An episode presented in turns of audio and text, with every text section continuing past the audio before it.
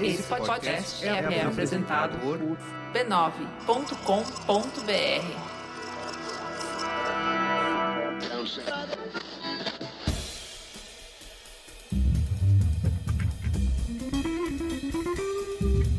Anticast, a visão do designer sobre o mundo.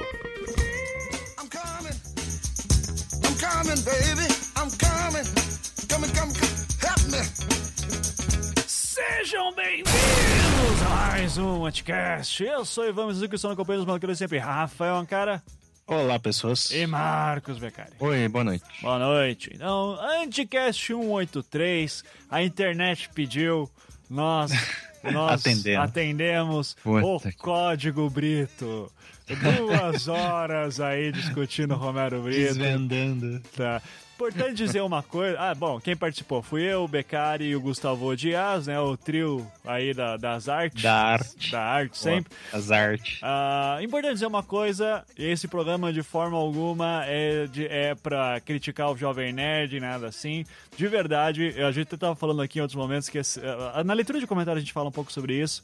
Que deu pra ver que eles tentaram fazer uma entrevista. O Romero Brito é um péssimo cara pra entrevistar.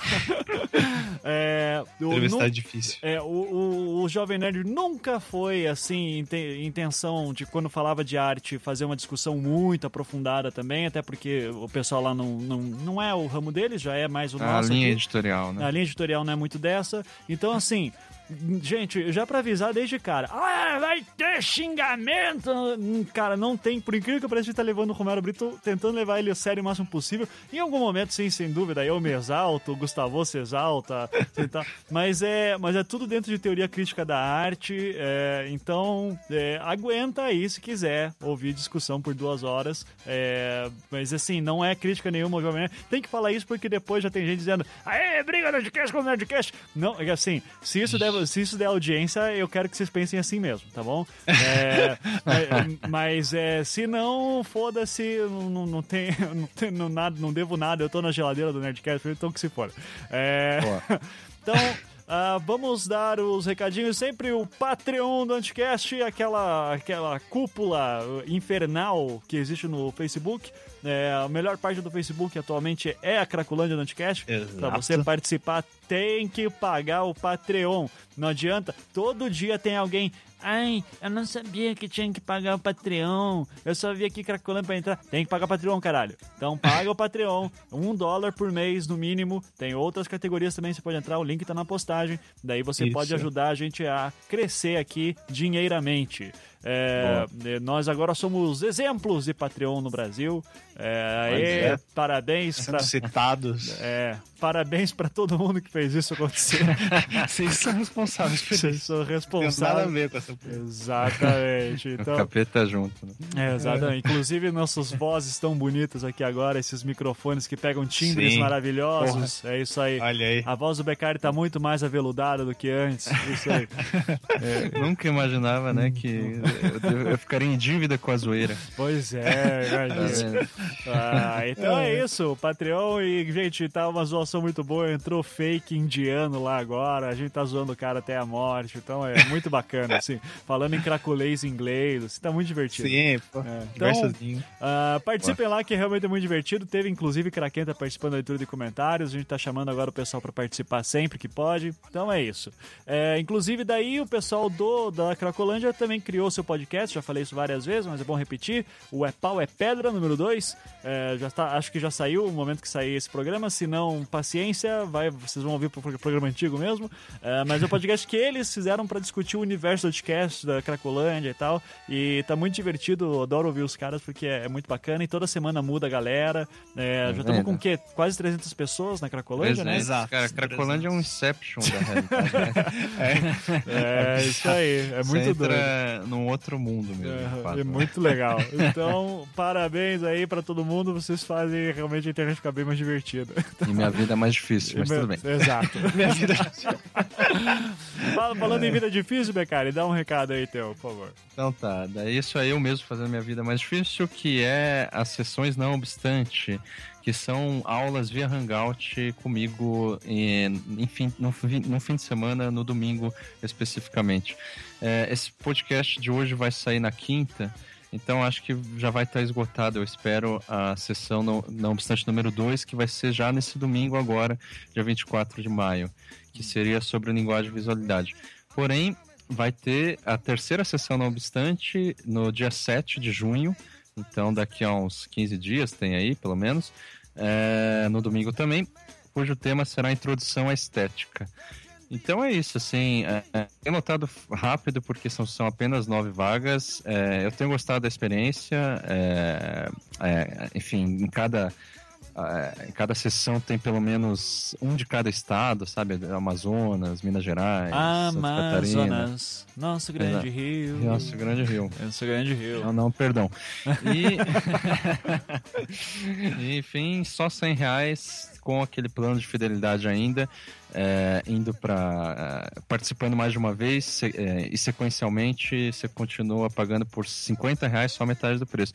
Isso tende a mudar, viu, gente? Daqui a um tempo, quando eu é, contratar o, o, o PayPal para fazer esse sistema de um sistema melhor de, de pagamento, aí obviamente vai aumentar junto tudo. Então aproveita. Eita, não. É, aproveita que tá mais fácil por enquanto. Mer seu mercenário capitalista. É. Exatamente, Vai, uma vai ótima escola. Unidos. Vai para os Uma Estados ótima Unidos. escola aqui. É pra Miami.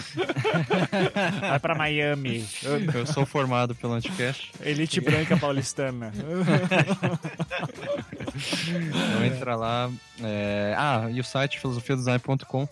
Né? É, inscrição via contato arroba nãoobstante.com que aliás está saindo aí né em breve, muito em breve o próximo não obstante aí, número 8 Ótimo, assinem o feed, não obstante, isso aí, né? Boa. Então, beleza. Eu, pra terminar, tem, o Ankara não tem recado nenhum hoje, né, cara? Hoje não. Ah. Ah, se quiserem mais pensar infográfico, digitem lá pensar infográfico barra quero. Tá. Coloquem a sua cidade. Testarinfográfico.com.br barra Barra quero. Muito bom. E, e teve que tirar a foto lá do, do tiozinho. Exato. Esqueci o nome do filho da puta O- agora. Ah, tá tarde Cara lá demais. Eu não- o cara lá do PV, né? É. Ah, Eduardo Jorge, Eduardo Jorge. É, o pop. Certo. Então, últimos recados. Saíram duas resenhas novas do meu livro Até o Fim da Queda. Queria agradecer muito a Karen Alves, lá do blog Por Essas Páginas, que fez uma resenha que eu quase chorei lendo. Assim, muitos elogios. Muito obrigado, Karen. Ah, o link tá na postagem para quem quiser ler. E também no blog Sessão Reservada, que é o blog da Paula Andrade. O texto é do Pedro Geloso. E é, ficou também, puta, muito elogio. Fico- agradeço. Eu não mereço tanto, de verdade, o livro não é tão bom assim. mas eu agradeço muito aí as estrelinhas que o pessoal tá dando. E é, me sinto honrado de tê-los como leitores. Vamos torcer para que saia livro novo ainda esse ano. Eu, eu não garanto nada, né? Mas vamos tentar. Tá? então é isso. Não, Ah, não, pera ah, aí. Tem ah, algumas Perdão. coisas que a gente tá esquecendo. Amazônia. Ah, É, Amazonas. Amazonas. Ah. No último podcast foi feita uma inserção de última hora falando sobre podcasts novos. Ah, boa. A voz de Delirium a voz de atingiu. Delirium. É, no primeiro, no, eu nunca fiquei tão feliz de ter recomendado um, um, um podcast, porque ele ficou em primeiro lugar, a voz de delírio, merecida, né? Ah, que se você não ouviu, você está perdendo, corra. Escute. E, e- eu fiquei muito feliz porque, primeiro, eles me mencionaram-se e tal, né? ah, no último programa. E eles ficaram em primeiro lugar na semana que o Nerdcast lançou o programa do Romero Brito, sabe? Então, foi uma vingança, cara, sem querer, muito legal, assim, sabe? Então, porque todo mundo E- sabe o amor que eu tenho pelo Romero Brito, né? Então, É. ter tirado o Nerdcast em primeiro lugar ficou muito legal, assim. E uma coisa que eu queria recomendar, um, tem um outro podcast que eu encontrei essa semana, chama O Norte. É do Pedro Burgos e de mais o, o Caio Maia. Lá, ele, acho que eles estão fazendo pós-graduação nos Estados Unidos, uma coisa assim, e são jornalistas e conversam sobre essa questão de jornalismo. É bem interessante, assim. O Pedro Burgos ele já participou de alguns braincasts e tal. Mas bem é, é bate-papo também, né? Não tem Isso, formato tudo bate-papo. É, tranquilo, né? É, eu, eu tô querendo investir mais em storytelling, daí... Mas eu vou dar uma ouvida só pra ver qual é. É, não, é é. bacana. É, então, beleza. Então, muito bom. Valeu, então, gente. E vamos agora pro programa cara, você volta lá na leitura de comentários que tá com o Felipe Aires, com a craquenta da Giovana, vai ser bem divertido, né? Então... E o então- Becari também, porra, excluindo. Ah, ele. Becari foda-se, eu não, não aguento esse cara aí mais. Não. É isso. É vamos... bons sonhos com o Romero Brito. Obrigado, é. tá? Então você também, ouvinte, fica agora com o programa.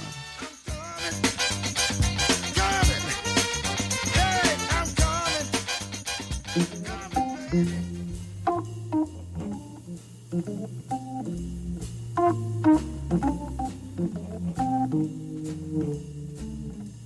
Começando mais um podcast hoje o papo é sobre arte contemporânea, Romero Brito, toda essa polêmica que rolou aí ah, na última semana por causa do Nerdcast. Então, saiu lá o, o programa do Nerdcast, né? Entrevista ao Romero Brito, e assim, o meu Facebook foi lotado de pessoas me marcando. É, eu acredito que. Porque assim, né? Você aparece, Romero Brito foi no banheiro, daí sai no G1, todo mundo me marca numa merda dessa, né? Então, ah, era, era tipo, sei lá, duas da manhã já tinha mais de 20 notificações e sexta-feira foi um inferno pra mim. É, eu não sei como é que foi pra vocês, porque eu tenho aqui agora o, o Marcos Beccari. Dá oi, Beccari. Oi, Be... Oi. Oi, oi, Becaro, oi, quase Beccari. oi, Beccari. E, Foi tem- e o Gustavo Dias também. Tudo bom, Gustavo? Buenas, tudo bem? Bueno. Ah, por- pra vocês também, o pessoal ficou marcando vocês em posts do Romero Brito, essas coisas do Nerdcast? Ou foi Não, só pra eu? mim foi tranquilo. É, esse, esse estigma é mais meu, Olha, né? Olha, os, me- os meus alunos marcaram, mas é, é, é, foi num grupo privado ele que eu tenho da turma, mas eu já passei uma devida mijada em todos eles. É, mas assim, então uma coisa que é, incomodou muita gente no, no caso do Nerdcast foi que focou muito assim, tipo, ah, foi uma entrevista em que o Romero Brito falava muito pouco, né? Nunca se aprofundava muito na questão da arte dele, ele citava uma coisa ou outra e ficou muito assim o papo de, ah, o pessoal me critica por causa de inveja, porque eu ganho dinheiro e tal. Então é o seguinte, o- a proposta do programa hoje é a gente tentar finalmente fazer esse. Isso sempre nos cobram, né? Faça um dossiê, Romero Brito. A gente não vai fazer dossiê porra nenhuma, a gente vai fazer uma crítica mesmo à questão do, do seu trabalho. É, e a gente vai. Já, no- já de primeiro, gente- eu, eu vou levan- eu levantei aqui, né? Já, eu já compartilhei aqui com o Beccari e com o Gustavo alguns pontos principais das críticas que fazem Romero Brito. Então a gente vai fazer isso primeiro, essa introdução, já para deixar tudo de lado.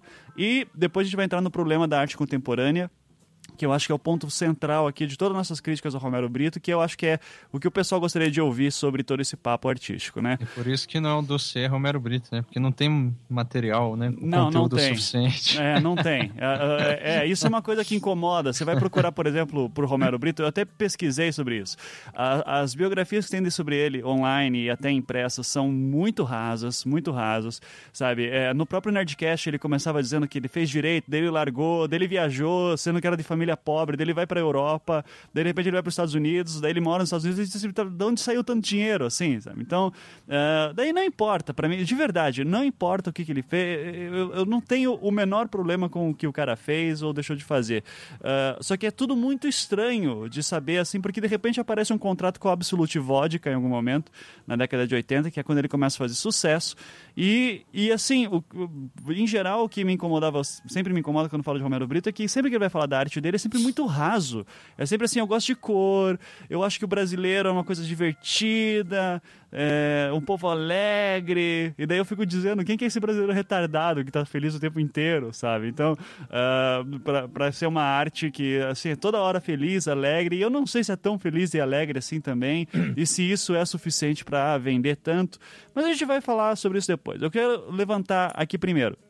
Uma crítica que fazem, por exemplo, muito comum é que ah, o Romero Brito tem a arte serializada, né? Você vê, você compra Romero Brito no shopping, você compra ele numa feirinha de, sei lá, uma feira livre que tenha. Isso, ah, acredito que todo mundo aqui concorda comigo, desde, desde, sei lá, o Walter Benjamin escreveu. É, isso não é critério pra nada. Isso não é critério pra nada, né? Porra, tanto que você vai no é cinema. é uma crítica ingênua ao Romero Brito. É uma crítica dúvida. ingênua, né? Ah, eu não sei, é porque assim, arte serializada, por exemplo, fotografia, cinema, música, esses são serializados também e tá tranquilo. Talvez nas, nas artes plásticas isso cause algum incômodo, mas eu acho muito difícil também que, Não, né? Cara, é é que esse, esse argumento da arte serializada é tipo assim, ah, o Romero Brito tem uma, uma caneca do Romero Brito, papel higiênico e tudo mais, né? É, produtos, enfim, comerciais. Só que, sabe, uma artista brasileira como a Adriana Varejão também tem, entendeu? É, é menos, obviamente, difundido, né? Não tem tantas marcas assim que aceitam a Adriana Varejão quanto o Romero Brito. Mas entende? Enfim, daí a Adriana Varejão é, tá, tá indo pelo mesmo erro. Enfim, não, não é um erro isso. Não, e, é, e mais uma coisa também, qualquer livro de arte aí que tenha, tem a Mona Lisa impressa. A Mona Lisa perdeu o aspecto artístico, então? Não, não perde, né? É, é outros problemas que tem aí por trás. Uh, mas tudo bem. Então, arte serializada, quem quiser, vai ler o Walter Benjamin lá e não enche o saco. Não, não, tem nada a ver. Mas, uh, outro ponto que eu coloquei aqui. Arte tem que elevar o espírito e muitas pessoas se alegram ao ver um brito, portanto ele é válido como artístico assim. Daí eu gosto sempre de lembrar o Beccari dizendo que uma coisa que deixa ele muito feliz é pornografia, por exemplo. então, tipo, deixar a pessoa feliz não é critério pra porra nenhuma, né? Pornografia é arte, daí a gente vai para outros critérios, né? Mas a questão da arte ter que evocar emoção é uma versão muito romântica da arte também, né? Eu não sei como é que um Gustavo aí da vida se, se vê nessa questão, Gustavo. Você acha que a arte ela tem que evocar algum alguma coisa do espírito, algum sentimento? Como é que é isso? Nossa se os seres humanos tivessem espírito, talvez a arte pudesse influenciar diretamente nessa, nessa, nesse âmbito místico, né? Uhum. Agora, que a arte sirva para para deixar as pessoas alegres, isso sem dúvida é um erro, um equívoco grotesco, né? Uhum. A arte não deve deixar alegre. Alegre, a beri... acho que a bebida deve deixar as pessoas alegres. Sim. Exato. Então, essa arte, fe... o argumento da arte feliz, eu acho que não funciona nem para defender quanto para criticar o, o, Brito, sabe? Então, é, é... Mas assim, ó, tentando melhorar essa crítica, vamos dizer assim, uhum. é... tem muita gente que define a arte como, eu, de repente, me enquadro nisso, é... como aquilo que afeta as pessoas, de algum modo, né? Uhum. É, seja afeta sei lá, de uma maneira alegre ou triste, enfim. E nesse sentido, ou né, no ponto de vista nietzscheano, aquilo que dá vontade de viver, né? Uh, uma, um, impulso, um impulso de vida e tal. Uh, e daí, nesse sentido, assim, eu conheço realmente muita gente séria, sério eu quero dizer, enfim, é, que estuda arte, história da arte, história da visualidade, filosofia, estética e por aí vai, que é, assim vai por esse caminho argumentativo que a arte do Romero é, para algumas pessoas afeta bastante, afeta, né? E daí sim, eu acho que seria uma crítica é, um pouco mais que se possa levar a sério. Uhum. Ou seja, por causar algum, por ter algum tipo de respaldo, alguma refração, algum reflexo, ela poderia, isso. poderia é. ser considerada como arte, né? É, tipo, você emociona, né? Você dá um tiro em alguém e isso emociona, então isso é arte. Uhum. É uma forma de muito né, questionável de se definir arte. E acho que, novamente, a gente não vai entrar nesse problema uhum. de definição de arte. Né? Pelo menos, a gente vai entrar depois quando falar de arte contemporânea, né? Mas, ser, é. mas sim, por enquanto... Ah, pode falar, Gustavo. Eu... Eu, não, eu só queria dizer que eu justificar que eu não vou falar, porque eu me nego a discutir uh, Romero Brito em qualquer, sobre qualquer tema. Não discuto, não há o que discutir. Não, vamos, nesse sentido de, de tecendo, tecendo possíveis qualitativos para ele, não tem como. Tá, então, eu posso o, falar o que eu penso, o que eu penso dele de uma vez só, mas é. fazer uma, uma, uma, algo discricionário da, do, do, Romero Brito, não. Tá, então já, já vamos chegar nisso então. Ah, uma, uh, um outro ponto, que ele não possui técnica ou que a técnica dele é ruim, ou etc. Eu acho que esse é um argumento muito forte para bater no Brito, pelo menos. Uh, na minha questão, que eu, eu, sempre brinco também que o, o problema do, do Romero Brito, alguém tinha que tirar o Corel Draw do computador dele, né? Que é, é, é, muito vetorizado, é, é, é, eu não sei, me incomoda muito assim porque eu não vejo nada de, de inventivo ou conceitual nem nada. O que mais me incomoda, na verdade, no Brito, nesse sentido, é que, especialmente quando a gente está falando de arte contemporânea, uh, a arte contemporânea ela, é, ela se baseia, independente de gostar ou não tá? que é um outro ponto que a gente vai cair, é, ela se baseia muito na questão do, do discurso, do conceito que está por trás, enfim. E eu não vejo um conceito muito claro no Brito. Ele não se esforça em dizer também, em criar toda uma, uma lógica para o pensamento dele. É, então a técnica dele acaba sendo assim, que, querendo ou não, é, é um desenho infantil que, ah, mas tem outros caras que fizeram desenho infantil também. Tá, mas pelo menos tinha um discurso, gostando ou não. E o Brito só fica na questão, é feliz, sabe? Então. É... Ah, mas veja, é, enfim, eu não estou necessariamente discordando, mas a questão de não possuir técnica, quer dizer, o, o CorelDRAW pode ser uma técnica, tá certo? Aham, sim, sim. É, se a gente levar o pé da letra, não é que ele não tem, te- ele tem técnica, cacete, Sim, alguma aham. ele tem, né? Aham, sim, É. sim. então, é- é- existe um discurso sobre a técnica dele, e pode ser um discurso que não é dele, necessariamente. É um Uhum. discurso sobre a crítica que vai, de fato, isso é um dado importante, né? Ele vive insistindo no fato de que é, os críticos consomem a arte dele, quer dizer, existe na- nas paredes de, de museus respeitados e tal. Então, existe algum discurso atrás dessa técnica que ele usa, que é bastante modular, né, padronizável e tal. Uhum. Então, é um discurso que de daí a gente entraria na arte contemporânea, né? É, Então, aham. novamente, eu acho que, assim, da minha parte, esse também não é um argumento bom pra criticar o. nem- nenhum até agora foi, né? não, pra né, mim, não, assim. é, nenhum. Aham, sim. Vamos Então, lá. esse também é. Ah, não, é, depois a gente continua aqui, então. Boa. Ah, a gente se aprofunda nisso. Não, Ah, é bom deixar claro que a gente está levantando, eu acho que essa é a intenção do Ivan, levantando esses argumentos para a gente já se livrar deles e fazer É. alguma coisa um pouco mais consistente. É, porque é geralmente o que é o tal do lugar comum que todo mundo fala, né? É, eu, É. eu tô, essa primeira parte aqui é todo lugar comum, todos os lugares comuns, assim. Ah, o desenho é ruim. o desenho- Gente, o desenho ruim tem um monte de artista que também era, é, era tão ruim ou pior quanto e que eh, tá em livros de história da arte. Ah, mas vamos discutir isso depois. Eu É. acho que o que você está fazendo vai justamente se afastando de uma crítica vulgar, digamos assim. né? Isso, exato. Isso que eu Ah, o- tentando fazer, né? Exatamente. Não garanto que a gente vai fazer uma coisa melhor no final, mas a gente vai tentar. Vamos lá. Ah, o- um outro ponto aqui. Todo mundo gosta dele, ele é popular, então por isso ele se tornou brega, e daí as pessoas ficam criticando porque. É o não hipster, quer... né? É, é, É o exato. argumento hipster. É o argumento hipster. Eu não gosto porque todo mundo gosta, né? Exatamente. É Isso, porra, fala aí, Becari. Eu não sei nem como responder uma dessas, assim. Pra mim o hipster é um dos nomes contemporâneos para romântico, né? Porque o romântico é o que se sente especial acima da- das outras pessoas, no caso, por ter acesso a alguma coisa, por exemplo, né? Uhum. Acesso ao- àquilo que o diferencia. É, E- tipo, tá todo mundo gostando de Romero Brito, então eu não vou gostar pra ser diferentão, né? Isso, Não- exatamente. e é é. diferente porque no sentido mais puro, né? Tem uma sensibilidade mais apurada. Um exemplo disso é o John Ruskin, no, Uhum. né, no século XIX, se não me engano. Enfim, é, do 19 para o 20, enfim, no fim do 19, sem dúvida. É 19. É. É, que ele vai ter essa concepção de arte, né? Como, é, no sentido lá pré-rafaelita, né? Que é Isso. aquilo que é mais puro, é mais, sei lá. é, E o mais puro necessariamente é aquele que não é acessível a todos. Isso, aham. E, ah, e essa crítica então é um pouco complicada, porque principalmente quando, ah, sei lá, vou colocar no meu caso, que eu adoro cinema pipocão, por exemplo, né? Eu adoro Vingadores 2, por exemplo. Então, eh, e, e assim, tem um monte de gente que critica e foda-se e tal. Eu não tô querendo só ver filme iraniano, adoro filme iraniano também, mas não é por isso só que eu vou deixar de ver o, o Vingadores 2. Então, o fato de todo mundo estar gostando é porque é legal que daí cria uma mana- duas manadas, né? A galera que curte e não pensa muito nisso, e a galera que daí pensa um pouquinho, daí começa a não gostar, mas também entra no efeito manada de não, não gosto porque é popular.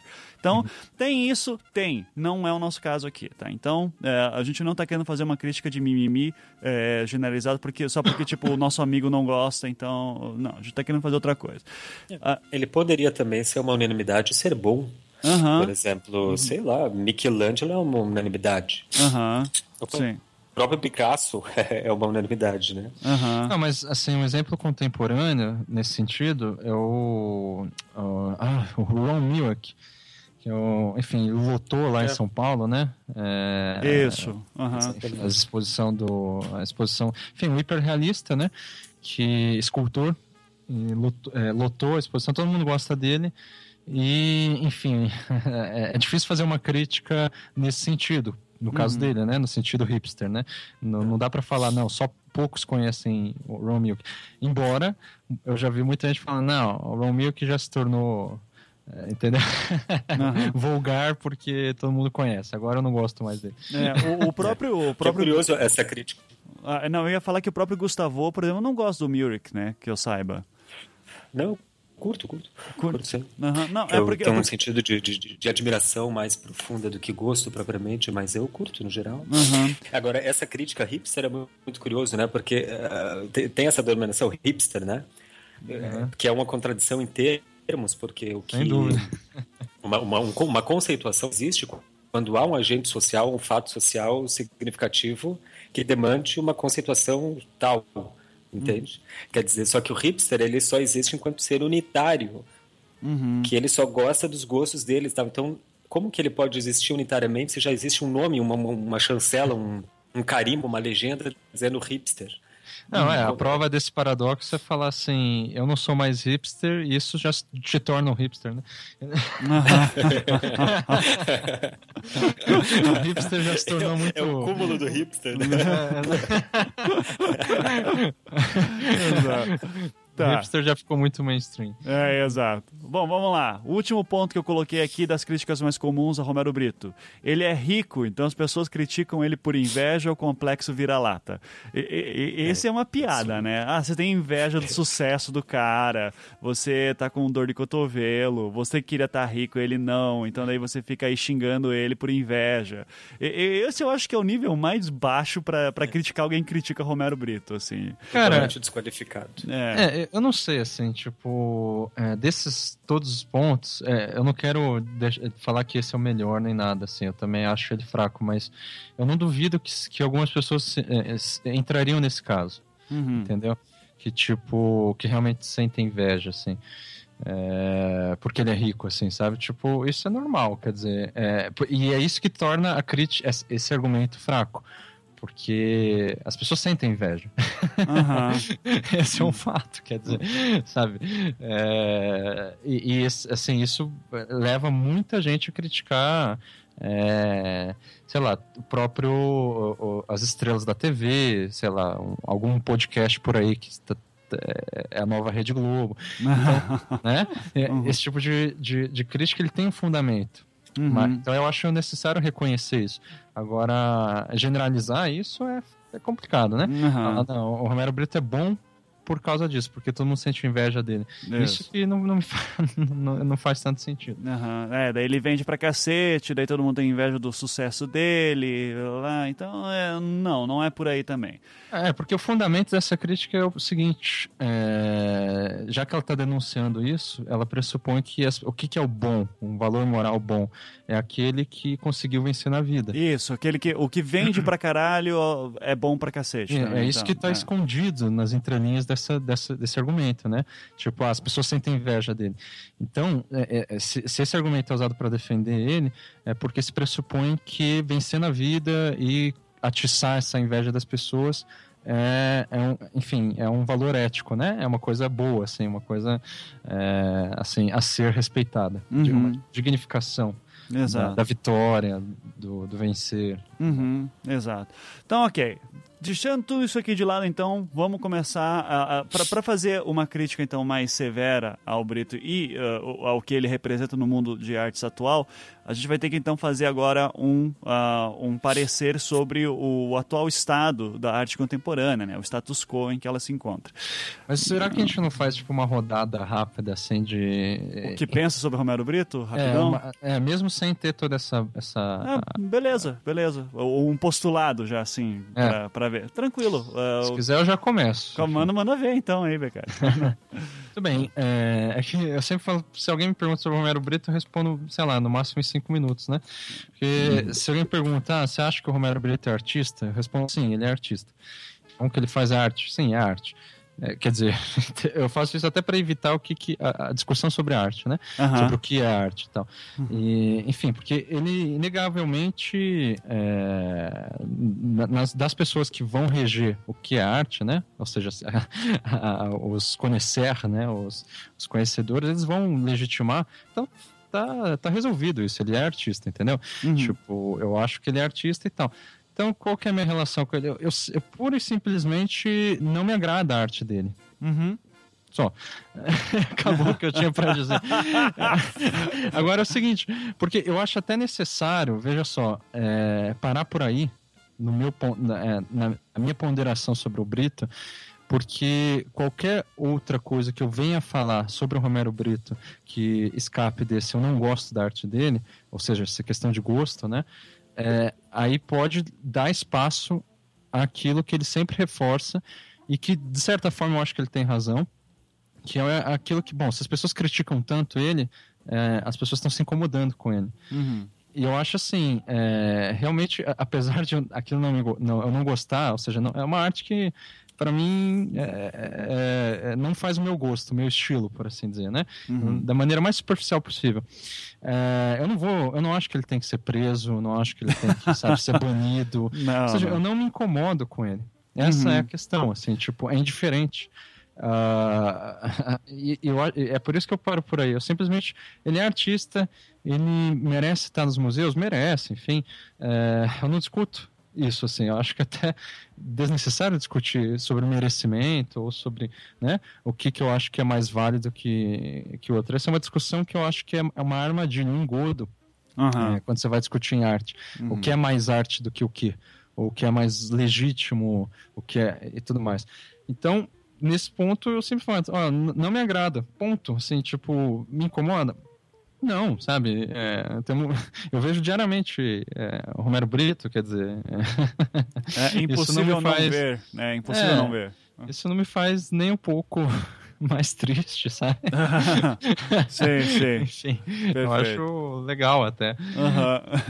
Beleza. É, Gustavo, manda aí o, a sua opinião sobre o Brito. É, Gustavo, abre o microfone. Tá no mudo? Tá no mudo, fala aí. Eu não vou editar nada disso. Tô, não, desculpa, eu tô, tô Ah, ligado. ah, pode falar. Eu agora. queria, abrir a- queria citar uma, uma frase do Romero Brito. pra, que eu- Ele já está merecendo ci- citação, né? Já está sendo entrevistado por aí, inclusive. Aham. Que é o seguinte: ele diz: Se eu fosse uma comida, eu seria um macarrão de morango da Le Durée. Meu Ma- Deus. Macaron é uma bolachinha que Ah, é sei. recheada com. Sabe qual? Aham. E que a Le Durée é uma essa, essa empresa italiana que depois foi para a França e ficou famosa e tal. São caríssimos. Os... É que nesse mês a Folha, a Folha, aquela Folha da internet, Folha UOL, é, é, fez uma matéria sobre o Brito que chamava, eu tenho ela aqui, é, Representantes da Arte tentam explicar a rejeição de Romero Brito. Era o título lá da matéria. Aí eles procuraram vários críticos e marchands e galeristas, enfim, do Brasil, para falar sobre o que pensava Romero Brito. Metade dos procurados se negou a dar qualquer tipo de declaração, entrevista sobre o fato, por um motivo, inclusive, absolutamente pertinente. Eles diziam: queima o filme. SIC. Aham. SIC. Está escrito assim na, na, na reportagem lá. Aham. O Agnaldo Farias é, é hoje o cara que faz a chuva e o bom tempo dentro da, da- da arte contemporânea, né? Aham. É um puta crítico, um professor da USP e tal. Ele tinha declarado uma vez, já há um tempo atrás, que Romero Brito não era artista e que ele não discutiria com quem pensasse o contrário. O que é, inclusive, até absolutamente justificável, né, Beccari? É a mesma opinião que o, que o É, mas eu, eu considero artista, né, de certa forma. Aham. Só essa diferença. É, sim. Que também não faz diferença nenhuma. É, no fim das contas, é o não. É o mesmo, né? É, ele continua ganhando dinheiro. Daí, Exato. nas, mas eu tirei uma, eu separei aqui uma, um pedacinho dessa, entre- dessa reportagem da UOL que faz um resumo impressionante, que diz assim, ó. Eles, eles fizeram, na verdade, uma média daqueles, daqueles que, que, que deram declarações sobre o Romero Brito e tal, sobre o tema ali da, da reportagem, e a média, a, a, a síntese é o seguinte, eles resumiram em dois tópicos. Por que, que Romero Brito não é artista, segundo esses que deram a declaração? Um, desobe... tô lendo, tá? Um, desobediência às regras do meio. Romero eh, teria pautado, teria pulado etapas ao dispensar o selo de qualidade de uma Bienal e irradiar o seu legado por meio da própria galeria, como se dissesse: obrigado, deixa que eu me viro sozinho. O Aham. Roberto Brito tem uma, uma galeria, né? Dois, fusão entre arte e negócios. Revender bugiganga seria tarefa para lojinhas de museu. Um artista sério não levaria um guia de compras para o Dia das Mães, na Brito Shop virtual, que vende desde bolsa de lona com corações voadores por 50 dólares até potes de biscoito decorados com ursinho. Aí eles. A, a, a, matéria eh, arremata assim: já o valor estético foi pouco criticado por ser uma questão de gosto, embora todos os entrevistados, inclusive os defensores de Romero, se recusassem a pendurar uma tela dele ou enrolar-se ou enrolar numa canga made by Romero Brito, com exceção de Paulo Coelho. Cara, um crítico da Folha disse, é impressionante, né? Porque ou, eles tentam ocultar, ou, ou, os jornalistas são muito ingênuos, ou eles estão cagando mesmo para isso, ou não. Um, um, um crítico da Folha diz o seguinte: quem define o que é arte, no, isso na mesma reportagem, quem define o que é arte é um complexo sistema com muitos agentes, artistas, curadores, galeristas, professores, intelectuais. É preciso certo consenso, estar em coleções privadas e de museus, ser representados por galerias de renome e etc. Ter sua própria galeria não é sinal de fazer parte. Uhum. Pronto, Ivan, entregou o jogo. Esse é o ouro. Ele ah. entregou tudo em um parágrafo na, na, na wall, ali na folha wall da internet. Uhum. Sabe o que eu acho? Assim, ó, vou tentar resumir aí numa, numa fala só para não, não me alongar muito. No Brasil, a gente tem uma contingência eh, um pouco triste, que é, em termos de música, por exemplo, gente, eu tenho um amigo que faz é, músico que fez um trabalho há um tempo atrás sobre os, os, truncos musicais da música popular brasileira. Da música popular brasileira mesmo, de raiz, lá do, do sertanejo de raiz, a música caipira e tal.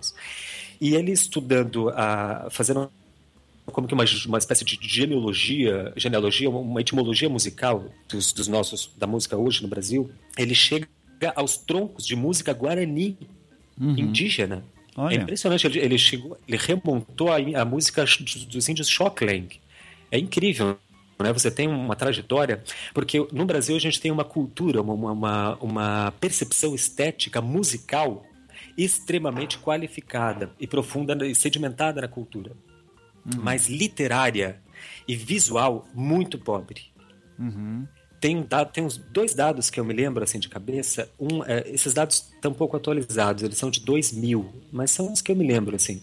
Um foi feito pela Unesco, que media o índice de analfabetismo no Brasil é, em, em 54 países em desenvolvimento. E vocês sabem que em 2000, que lugar o Brasil tirou? Qual? Qual lugar? 54 Uhum. Era uma coisa assustadora. Eles estavam, na verdade, medindo o índice de, de compreensão de, de texto. Né? Uhum. De, de, coisa. Aí, no, no, mesmo ano, teve uma pesquisa do antigo Ibope. Ibope, você sabe que foi comprado por uma empresa inglesa, né? Uhum. No final do ano passado, não é mais, mais, mais brasileiro. Mas, enfim, é um instituto privado de pesquisa. Eles pesquisaram uma, fizeram uma pesquisa encomendada pela Coca-Cola, isso em dois, acho 99 ou 2000, porque a Coca-Cola estava lançando uma campanha no Brasil uh, e a campanha tinha um, além do slogan, tinha um pequeno texto assim, junto da propaganda. E eles queriam medir a capacidade de, de, de compreensão do, do, do, do, brasileiro, de compreensão dos textos, enfim. E fizeram uma pesquisa e a Coca-Cola mandou, a, a, Ibope entregou a pesquisa, um relatório dizendo que dois terços da população brasileira é composta de analfabetos funcionais. Uhum. O analfabeto funcional é terrível porque não é aquele que não sabe ler, ele lê. O problema é que ele não entende patavina do que está lendo. Isso. É assim que é mais ou menos. Claro, hoje teria que se atualizar esses dados, né? A gente teve mais de uma década aí de PT que mudou e revolucionou esse, esse patamar. De qualquer forma, esse é o panorama do que a gente tem como compreensão literária no Brasil. É a mesma coisa acontece com a nossa compreensão plástica, ou seja, da ordem plástica, da cultura simbólica visual. É extremamente pobre também. A gente percebe que a Xuxa é pobre musicalmente falando, mas o brasileiro é incapaz, absolutamente incapaz de enxergar que Romero Brito é a mesma coisa em termos plásticos. Uhum. Entende? Isso é, claro, geral na América Latina, incluindo a América do Norte. Os, os Yankees lá, os Estados Unidos, eles têm o seu próprio Romero Brito, que é aquela senhora uh, Mar, uh, Mar, uh, Margaret Kinney, uhum. Kinney Até o Tim Burton andou fazendo um filme agora, Grandes Olhos, Sim, sim. sobre isso. Sim, sim, sim. Sobre a vida dela. Vocês, é isso, né? Já saiu esse. Não sei se já foi lançado. Já, já foi lançado. Eu não vi ainda, mas já vi por aí. assim. Uhum. É a mesma coisa. A Margaret Keane é o Romero Brito americano. Ela é a pintora mais vendida nos Estados Unidos. E da mesmo, mesmo jeito, mesma coisa que o Romero Brito. É um pouco mais qualificada, talvez, mas é a mesma, mesma coisa. Aí, claro, você não tem como argumentar. O, o Agnaldo Farias está certo. Porque é mentira que o- aquele chavão né, que o brasileiro, que a própria mídia brasileira tenta eh, colocar e, o povo brasileiro eh, reproduz, de que o brasileiro não leva nada a sério. Nós levamos. O pro- problema é que muitas vezes a gente não sabe o que levar a sério. Se a gente for levar a sério todo mundo que faz pinturinha e vende como arte, ficar levantando a questão, será que é arte? Será que, será que é artista? Será que é um artista? Isso não vai para frente. A não- o discurso não avança, com nossa concepção artística e plástica e visual não avança. A única coisa, na minha opinião, que eu acho que de fato nessa questão toda é, é, deve ser levada, tomada em consideração, é a grana do Romero Brito o fato de ele efetivamente ter atingido a fama que tem, o fato de efetivamente ele ter adquirido aquele status, que é no fundo o sonho americano de se dar bem. O Romero Brito se deu bem. Daí falar que, que falar sobre ele, né? é, é, quando a gente fala, você fica parecendo invejoso, é, que o crítico fala porque, enfim, tem inveja da, da riqueza e o caralho. Tem um é, que a gente tem inveja da obra do, do Romero Brito, né? Porque ele é famoso e tá em Miami, tá na Europa, é o caralho. Tem um sofisma muito perigoso aí, que é não existe obra. Não tem como ter inveja da obra dele. Não tem obra. Aham. É, o sofisma, é o sofisma bem típico do neurótico. O neurótico ele cria um problema secundário para esconder um primário. Sabe como? Outro, outra coisa perigosa que eu acho nessa afirmação da, da inveja, você mencionou bem aí, Ivan, como uma crítica vulgar, eu acho, né? Que se faz e se faz muito. E ele, inclusive, se defende, né? Dizendo que os outros são invejosos. É, é que ela faz, ela impossibilita que os ricos no Brasil sejam criticados. Aham. Não se pode criticar nenhum milionário do mundo, porque porque daí eu estou sendo invejoso. A burguesia, além de ser privilegiada, também agora é inimputável. Não Aham. pode falar mal de quem tem dinheiro. Né? E, é, e, e tal. É, não, mas Bom, é. Não, eu, eu acho que a gente tem. Ah, pode falar, pode falar. Tá, é, porque a gente no, no Brasil é meio campeão, acho que internacional, mundial disso, dessa modalidade, né? De levar a sério o que não interessa. Isso é, é, é comum, eu estou acostumado, a gente sempre tem que estar ligado nas questões para ver onde exatamente está o foco. Talvez aí décadas de, de, de, de, de Rede Globo façam que a gente perca o foco das, das questões, né? Aí tem uma. Eu li uma frase num, num, num blog, que eu não lembro bem, eu vou adaptar, mas dizia mais ou menos assim: ó, que a mesma academia que critica o Romero Brito absolve um estudante de arte que faz rabiscos numa tela e trata como obra-prima. É verdade. Dá para entender o espírito dela aí, né? Aham. Eu não vou, eu- como eu adaptei a frase, eu não vou citar a fonte do blog, até porque eu não lembro, mas como é adaptada, então não estou plagiando ninguém aqui.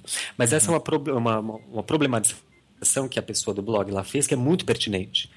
É, porque, de fato, eu vou repetir, assim, a, a- a academia que diz que o Romero Brito não é arte, privile- é, é, absolve os estudantes que fazem rabiscos em telas dizendo que isso é arte, mas o Brito não é arte.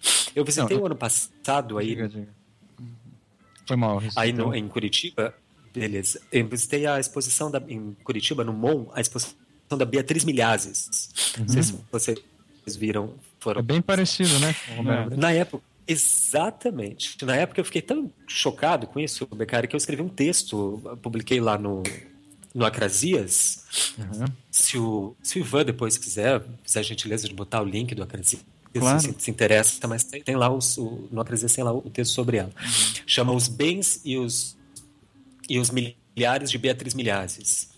Porque eu senti um cômodo menor, semelhante quando eu ao ver o trabalho dela ali. A Beatriz Milhazes eh, é brasileira, é a pintura mais valorizada do mundo, a pintora viva, né? Claro, arrematada em leilão pelo preço mais elevado que tem notícia no, Brasil aí tal. Uma, uma das telas dela, que chama O Meu Limão, foi arrematada em 2 milhões e 400 mil reais em leilão. É uma coisa extraordinária para uma pintora mulher brasileira e viva, né? A tela chama Meu Limão e, e claro que a gente nas artes faz uma foto e chama Meu Milhão. Eu, eu acompanho a Beatriz Milhares, por acaso, coincidentemente, desde que ela começou a entrar, a fazer sucesso nas bienais, porque eu estava fazendo um, tra um trabalho justamente sobre a Bienal que ela entrou e foi a grande estrela e tal. E vou, vou te dizer uma coisa, Ivan, ah, isso, aliás, me compromete dizer aqui mas minha carreira aqui está tá sempre na berlinda. Se, eu só falo a verdade mesmo. A Beatriz, eu não sei falar de outra forma. Beatriz Milhazes é tão artista quanto Romero Brito. Só que tem uma diferença. Ela seguiu à risca a hierarquia do sistema das artes. Perfeito. Fez lá, estudou no Parque Lage na década de 80, né? Participou num um coletivo importante. E na década de 90 come, começou a vender nos Estados Unidos, na Europa, daí entrou nas bienais é, o que imediatamente aumentou a cotação internacional do trabalho dela. Agora, claro, está no acervo do MoMA, do Guggenheim, do Metropolitan. Se você quer, se você, o, o ouvinte aí, se alguém tiver interesse em se tornar artista, ser considerado artista pelo mundo inteiro, siga esse passo a passo. Está aqui, dei de bandeja o passo a passo para se fazer artista. E considerado, não é um artista controverso que nem o Romero Brito da vida, é artista mesmo. Com crítica, com Marchand, com Bienal, cara Agora, a obra da Beatriz, aí sim, considerando o valor estético dela em si mesmo, ó, eu já vi alguns críticos tentando qualificar o trabalho dela e, francamente, não se chega a lugar nenhum. Uhum. Em termos estéticos mesmo, é uma miséria absoluta. Uhum. Tecnicamente falando, ela desenvolveu um procedimento lá com ela pinta num plástico e depois cola o plástico nessa tela. Olha, eu acho o trabalho dela puro formalismo, repete ad nauseum a, a, a procedimentos da optical art, da pop art, aquela re, re, revisita psicodelia de 70, coisas da publicidade, do abstracionismo geométrico, cores dos, dos trópicos, do tropicalismo colorido, da tropicalia, aquela coisa exótica brasileira que vem de lá fora. Sabe? Tudo aquilo que é inútil, é desinteressante, está tudo presente no trabalho de Beatriz Milhares. Mas ninguém, ninguém no Brasil, nenhum crítico, nenhum galerista, nenhum jornalista em sã consciência fala que o trabalho dela é péssimo e que ela não é artista. Uhum. Ninguém fala isso. Sim. Eu estava pesquisando, inclusive, sobre ela para hoje, para falar aqui, e achei uma, uma, uma reportagem, uma plataforma da, da, do R7 dizendo Vou ler só o título. Arte Contemporânea. Três artistas plásticos brasileiros que você precisa conhecer. Beatriz Milhazes, Vicky Muniz e Romero Brito. Você vê que curioso, eles botam na mesma linha. Beatriz, Vicky Muniz e Romero Brito. Vicky, Então, coitado mas- do Vicky Muniz. Mas a Milhazes e o Vicky cumpriram aqueles rituais do sistema que o crítico lá da Folha tinha falado, né? Agora, o Romero Brito, porque, gente, tem revestimento cerâmico, aparelho ortodôntico do Romero Brito. Como que a haute couture, como que a academia, o mainstream pode levar esse artista a sério?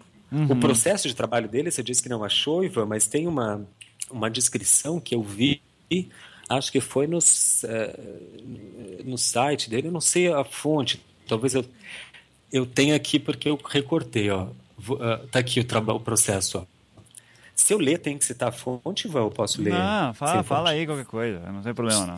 Porque qualquer coisa, talvez eu tenha a fonte aqui. O processo de trabalho dele é o seguinte, abre, a- vou ler aqui porque não fui eu que escrevi. O é alguém que esteve lá em Miami no ateliê, no, no estúdio do Romero Brito e viu ele fazendo. O esboço dos desenhos e a, é a e a primeira escolha de cores é uma pincelada de tinta em cada espaço a ser preenchido. Tudo isso é feito por ele mesmo em poucos minutos, sempre ao som de música eletrônica.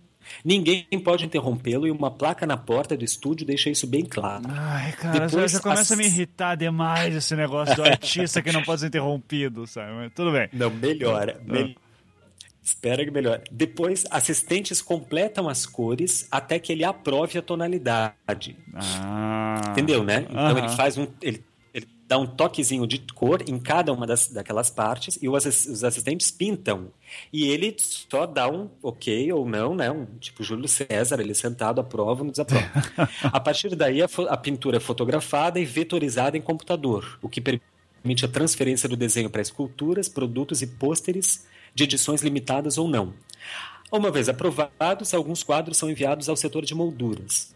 Outros passam pelo chamado processo de embelezamento, que consiste na aplicação de outros materiais na tela, como glitter ou poeira de diamante, como ele gosta de chamar. Ah. O artista assina certificados de autenticidade antes de enviar telas e produtos a galerias e clientes. Ah. Ele assina o certificado de autenticidade antes de enviar as telas para a galeria.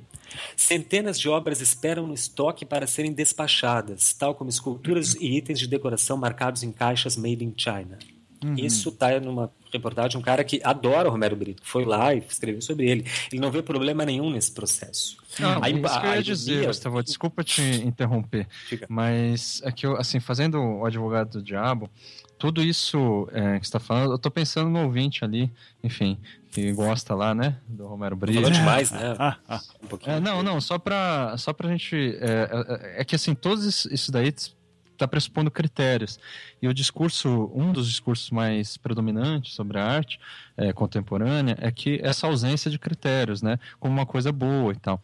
Então, de fato, é, pode-se entender tudo isso que está falando como uma questão elitista, assim, né? Tipo, ah, é, então, assim, ele está saindo né, daquilo que é, se convencionou como um caminho autêntico da arte, como a Beatriz Milhares e o Milhazes, né, o, e o Vicky Muniz e tal. Ah, assim como, enfim, no Brasil, né, se argumentou, é, existe um- uma espécie de analfabetismo visual é, e tudo mais. Esse tipo de, de, de coisa pode né, atiçar é, esse argumento, que eu acho até que tem né, algum sentido, de falar, bom, então você está indiretamente colocando algum critério do que é a boa arte, no sentido moral, e por aí vai. É, eu só estou realmente eh, falando isso para te resguardar, sabe? Assim, Não, mas a- absolutamente. E eu, também, acho o e eu só seguinte, quero fazer também um comentário rapidinho sobre uma coisa que pode estar incomodando o ouvinte que não gosta do Romero Brito e vai usar isso como critério para criticá-lo, o lance dos assistentes que vão acertar a cor. É, isso também é uma prática comum, tá? Não é, não é algo assim. Isso vem, porra, desde o Renascimento, Exatamente. os artistas tinham seus colegas, os seus, eh, ah, os seus assistentes que ajudavam nisso também. Então também não é alguma coisa que você pode dizer, ah, ele não faz tudo desde, os- desde o início. Ah, mas eh, eh, não- não- isso aí não é critério também. Mas digamos assim que ajuda a incomodar um pouco mais, né? Mas beleza. Então, Isso é, um- é um- é uma discussão à parte, né, do, do Aham. se é critério ou não. Isso. Pro, eu lembro do, a mesma polêmica acaba, é, é, nesse sentido sobre o Damien Hirst quando fez as telas de bolinhas, porque não era ele. Lembra aquelas telas eram bolinhas coloridas, né? Não era que fazia e existiam 400 mil telas sendo vendidas, né? E são muito caras porque é a marca Damien Hirst. É, é que ele teve a daí o- ideia, né? Aí isso tá dentro da arte conceitual, né? Você poderia dizer a mesma coisa do, do Brito, né? Ele teve a ideia. Exatamente. Mas então. eu lembro de uma da resposta do Gerhard Richter, que é um dos maiores artistas de fato, né, da contemporaneidade.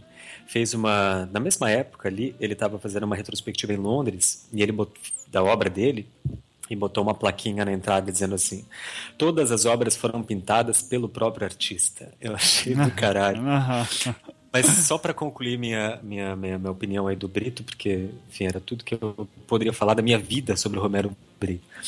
É, é porque eu acho. Essa questão eu acho, não acho elitista, não posso achar elitista, Beccari, porque, assim, a arte, me referindo aí aos, aos ouvintes, é em si uma coisa complexa. E não há como simplificá-la sem que ela perca em si a sua substância. A arte é complexa mesmo, não tem contorno possível a dar-se. O que a gente tem que fazer é tentar se esforçar o máximo possível para adentrar e decifrar essa complexidade. De outra forma, a gente, a gente fica vedado, fica alijado de ter essa estesia que a arte pode oferecer. Ela é complexa mesmo. Eu não estou dizendo isso para fechar um caminho e dizer que ela é para poucos. Ela é para aqueles que se esforçam de conseguir e querer e ter disposição de se entranhar nos seus meios que são complexos e difíceis mesmo. Né? O Romero Brito é que não quer saber que, que não se interessa por isso. E só gente muito desavisada que dá palanque para esse cidadão, um mercenário capitalista. Essa que é a verdade. Que se aproveita da ignorância do, do brasileiro, justamente dessa ignorância histórica, estética que nós temos, e, e, enfim. Não só do brasileiro, né? dele, Do, do é, americano. também, também. Americano em geral, né? A defesa dele, as críticas, é a mais cínica possível. E é sempre a mesma. Se a minha arte não fosse relevante, as pessoas não me dariam esse espaço. Toda vez que falam mal de mim e do meu trabalho, eu vendo mais. Isso são palavras dele, eu tirei da, da- da- de uma entrevista aí. Uhum. Como se as vendas, como se o dinheiro, Ivan, justificasse e comprasse a qualidade do trabalho. Como Uhum. se o dinheiro desse legitimidade para o que ele faz. Se fosse assim, Romero Brito. No, no Advogado do Diabo, ele vai falar. Há uma complexidade, sei lá, do capital, né? Que vai. Caralho, Existe uma fosse- crítica reacionária que vai falar o seguinte: os que estudam melhor o, o capitalismo e todas essas questões são os marxistas, né? Essa é, um, é, é tipo uma crítica padrão da direita, por exemplo, né? Claro, os marxistas têm que estudar o capital, você tem que conhecer seu inimigo.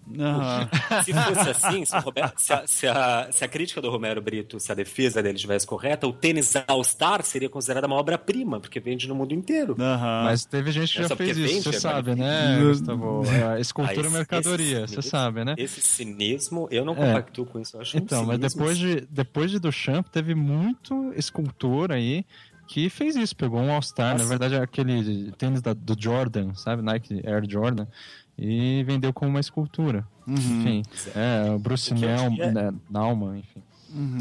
É, mas o. acho- ah, meu- tá, meu- fala aí, Gustavo. que eu diria- desculpa, só, só para o que é, é porque eu diria que é exatamente o contrário disso. É porque vende que a obra muitas vezes se torna insignificante. É preciso vender, mas chega um momento que não é mais a obra que justifica o dinheiro, é o dinheiro que justifica a obra. E e aí é o fim, aí acabou a arte. Para ele, o dinheiro justifica tudo. Justifica até a comparação com os mestres vanguardistas. No site oficial dele tem uma espécie de relatório, manifestos, de seis páginas, todo ele dedicado a traçar relações entre Romero Brito e Picasso. Ah, essa é, Pablo o, é o dire- Picasso. Ah, Mas é assim, página, pá- sabe, é é quadro Romero, quadro Picasso. Aham. Foto Romero, foto Picasso. Todo ele assim, em inglês e tal, você lê lá. Cara, ele assume ali como se ele fosse a própria reencarnação do Picasso. É Uhum. um artigo ridículo, inacreditável, onde ele reivindica uma aproximação estética com o cubismo. Olha, mas eu que o vejo sentido um nisso, estilo viu? abstrato, totalmente Então, único. eu vejo sentido discursivo nisso, Tem assim. sentido nenhum. Não, é nenhum. eu- eu- É, é inqualificável aquele discurso. aquele, aquele Não, eu, eu só deixa, inqualificável. antes do Beccari falar, é que eu só. oh, daí você já fala, Beccari, mas é que eu li esse documento também, né? É fácil encontrar, é só colocar é, Brito New Picasso, né? Ah, que é, É, o nome de uma exposição. né? É o nome de uma exposição. Que é muito engraçado porque é, ele vai mostrando várias imagens, várias telas do Brito e do Picasso, comparando uma com o outro. Só que eu acho muito engraçado porque, tipo, não contextualiza o Picasso de forma alguma. Não fala. ele- tipo, o Picasso sempre foi o mesmo, parece assim. Não teve essa fase rosa, azul, toda, todos os, os anos de treinamento anterior é isso mesmo. Aí depois a fase cubista, toda a fase de experimentação. Eles pegam, assim, telas do Picasso que são de, de estilos e momentos completamente diferentes fora de contexto, e daí, só pra- daí sempre coloca uma imagem do Brito do lado e todas são iguais, sabe? Então, então, tipo, não tem mudança de estilo nenhum, não tem evolução de É. estilo, não tem reflexão sobre a própria obra, não tem porra nenhuma. É ele já nasceu gênio, né, Já cara? nasceu gênio, eu acho genial, Exatamente. eu acho fantástico. Nasceu acertando. Aham. Não, é só isso. O que Tá. eu tinha que dizer do, do, do, do, do Romero Brito é isso. Eu acho que a, o real, a real questão que deveria ser levantada é, afinal, Romero Brito é ou não é um mercenário? Aham. Só isso que eu tenho pra falar. Fala aí, Becari, o que você queria falar sobre. O que você acha que tem relevância o lance do Picasso, vai. Não, é, então. É, enfim, só respondendo a questão do, do Gustavo, eu acho que ele é, mas isso não desqualifica ele como artista, porque na história da arte teve vários outros casos, assim, né? História oficial da arte que seja. É, enfim, né? eu não- a questão é, eu não quero discutir o que é arte. Então, o, o, o- Romero Brito é artista e ao mesmo tempo mercenário, enfim, não tem o menor problema com isso. Agora, assim, é, tudo que eu for falar, para quem quiser ter, sei lá, uma, uma questão, eu me esforcei para escrever um, um, um post lá na Filosofia das Artes chamado Realismo Abstrato da Arte Contemporânea, que é, enfim, como que eu tenho estudado os discursos da arte contemporânea. Então, na verdade, ele, ele é, eu escrevi isso pra, porque eu estava vendo no, no Facebook é, e na internet em geral muitas críticas conservadoras em relação à arte contemporânea, como de Roger Scruton e Robert Florzak. Pra quem não sabe que é o Roger Scruton é o cara do documentário que todo mundo ama na internet, que é Why Beauty Matters, né? É, Isso. o Porquê Beleza Importa, né? Que Exatamente. Eu acho... Já, já pra adiantar, todo mundo aqui odeia esse documentário, tá? Só pra avisar. Mas pode falar, Becari, tá? É, e no caso do Robert Florzak, não sei como se pronuncia, ele tem também vários vídeos aí, né? Mais, tipo didáticos assim. Ah, tem- eu, acho- eu lembro desse cara também, sim. Uhum. É, que ele vai falar que se perdeu toda a noção. Então, são críticos da direita, são críticos conservadores e, e- e, assim, sem dúvida reacionários, isso é inquestionável, né? Porque eles pleiteiam, eles falam em nome de alguma autenticidade perdida, algum tipo de percepção estética e critérios que já não são mais levados a sérios. Então, ah, eu escrevi esse, esse post contra a arte po- contemporânea, mas a minha motivação era, de certa forma, falar, ó, a, a crítica do Scruton e do Robert Florzak não são as únicas possíveis, Aham, sim. entendeu? Elas são as É. mais presentes na arte contemporânea, mas não É, são, são, não são as são mais únicas. fáceis, Aham. é. Tanto é que no caso de Romero Brito, já está estigmatizado no âmbito discursivo, você fala assim, bom, se você é a favor do Romero Brito, você é de esquerda. Se você é... Jesus! É, é porque... o Gustavo se vira Eu, em eu 30. não compactuo com essa. Eu também não. Não, Mas, mas isso é identificável, tá? Eu tô. Só falando assim, né? Um âmbito discursivo. Se você é contra o Romero Brito, aí você está no time do Roger Scruton, você está no time do Roberto Florzak e tal. Então, ou seja, é o perigo aí da dicotomia, né? A Aham. gente colocar, enfim, esse tipo de julgamento. E no fim das contas, esse post que eu escrevi é, na verdade, uma crítica não exatamente à arte contemporânea enquanto produção enquanto, a- a- a- enfim, as obras que estão sendo feitas contemporaneamente. Não, fa- não faria sentido eu fazer uma crítica assim, até porque eu não conheço a- o conjunto da totalidade da, da- da produção contemporânea, tá certo? Uhum. O que eu Sim. critiquei ali foi o discurso é, predominante que vai, aí sim, por exemplo, dar sentido à obra do, do, do Romero Brito. Então, por exemplo, essa questão que vocês estavam falando do Picasso, para mim ela é muito, é, como pode dizer, óbvia e, e previsível nesse sentido, porque, assim, dizer que o Picasso, aliás, dizer que o Romero Brito é um novo é, o Andy Warhol não faz muito sentido, embora só aparentemente, né, no sentido assim mais superficial. Bom, o Andy Warhol fazia as coisas coloridas lá, né, e, o- e o Romero Brito também faz. Mas obviamente, assim, o Romero Brito tem muito mais a ver discursivamente com o Picasso do que com o Andy Warhol. Uhum. E daí eu tento mapear o porquê disso, por exemplo, na, no meu ensaio. Mas eu também nem menciono o Brito, porque eu queria conservar meu ensaio, né? Minimamente. Não, mas tem que Sim. explicar aqui para Sim, que exatamente. faça Sim. compreensível. Aliás, É. eu, eu li o ensaio, é fantástico. Uhum. Pô, obrigado. É, é, não, o link É vai estar na, maravilhoso, o link vai estar na postagem Genial. desse- ensaio. Obrigado. Tá, é, É, eu, eu, eu posso só trazer. Fala a sua opinião. é, não, não, é, falar minha opinião. a gente não, né? É, não, não, deixa- falou dele, eu falei a minha. É, e que depois eu quero fazer um aparato para explicar para quem não tem noção nenhuma da questão da arte, qual, qual que é o problema da arte contemporânea, que eu acho que é, é esse o, o cerne da questão aqui toda. É, a minha opinião, Brito, ah, eu, eu parto sempre da, da teoria da teoria dos, da, dos campo, né, do, do Bourdieu e ah, da questão dos sistemas da, da Coquelin, da noção de arte como consumo, então, é, que é uma outra teórica de arte. Então, entendo o, o meio artístico como um, um sistema de vários atores sociais, entre eles o produtor, o consumidor, o merchan, ah, o, o- crítico, então, toda essa galera, então, é, os professores que to- eh, tem sempre vários estágios que legitimam isso. Daí tem as bienais, tem as exposições, ah, tendo em vista que o Romero Brito não participou disso. Você poderia dizer que não, ele não é artista, mas ele está participando agora, então sim, considere ele como artista. Da minha opinião básica também é a questão do tipo, mas arte não é necessariamente algo bom. É, esse é o problema que acho que muita gente também não, não percebe. A arte não é sinônimo de bom. Ah, você tem arte ruim, ah, você tem uh, peças clássicas horrorosas, assim, então ah, não é não é impeditivo você ser artista e fazer um trabalho de merda. Então ah, eu daí eu me aproximo muito do Beccari nesse ponto. Eu digo, não é, ah, não, ele é artista, não é algo que eu gosto. Ah, ao mesmo tempo também que gosto muito do, do, do todo parecer aí que o Gustavo fez de dizer, ó, o Brito não passou por todos os estágios para ser considerado como artista. Mas eu considero ele mesmo assim porque ele acaba sendo reconhecido e, e Não, ele não deixa de ser legitimado por conta disso, É, né? ele é legitimado. Eu acho que assim, o caminho dele foi outro, tudo bem. E, mas, e de novo, o que, o que me incomoda muito no caso dele, é, o que mais me incomoda, eu já falei isso no início do programa, acho que é bom repetir para o próximo assunto que a gente vai entrar, que é. ah, me incomoda muito quando ele é forçado ou requisitam dele, tá, mas tente localizar, me explique a sua arte, é, tenta explicá-la para mim, como é que você está se entendendo. E no atual estado artístico que vivemos, que é o, o lance da arte contemporânea, a ideia, pra mim, é, daí eu tô dizendo eu como um apreciador de arte contemporânea, eu gosto muito da discussão conceitual. Eu gosto de arte conceitual. Eu gosto de entender o código que o artista está tentando montar e que a gente tem que tentar quebrá-lo, ah, ou como eu brinco, que é a, é a- piada interna da arte moderna e contemporânea, sabe? Os artistas começaram a fazer um monte de piada interna. Eu gosto de tentar entender essas piadas internas. E eu não vejo... mesmo, pia- Ivan? Eu gosto, eu juro que eu gosto. Assim, eu, eu sou. É, não de- Eu, eu, de eu, gosto de Duchamp, eu gosto de Pollock, eu gosto de Malevich, eu gosto de todos esses filhos da puta aí. Warhol. Andy Warhol, eu gosto de tudo isso. entregando logo agora. Não, mas desculpa aí, né? Mas e aí, olha, mesmo como um fã desses caras, eu não consigo ver nada no, no Brito que me diga assim, ok, algo novo, ou um novo código, ou alguma coisa que tá fazendo questionar o momento e tal.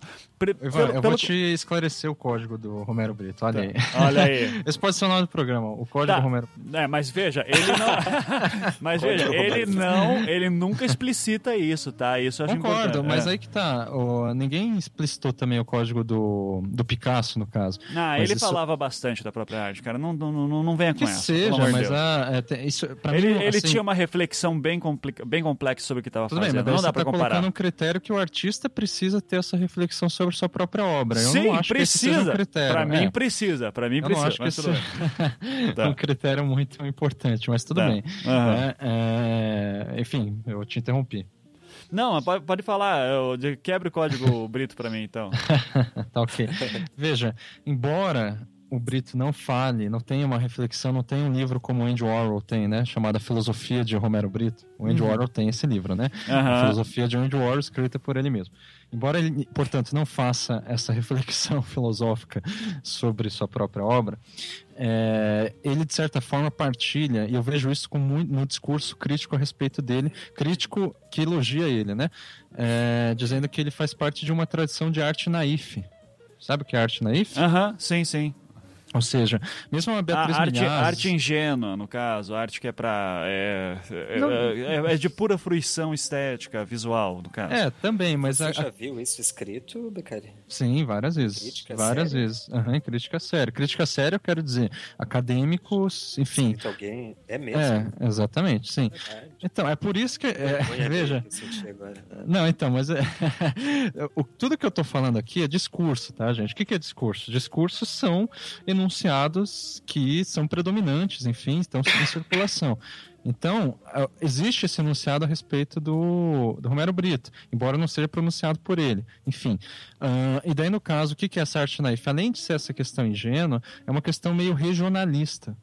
Então, ou seja, o Romero Brito é lá de Recife, se eu não me engano, enfim.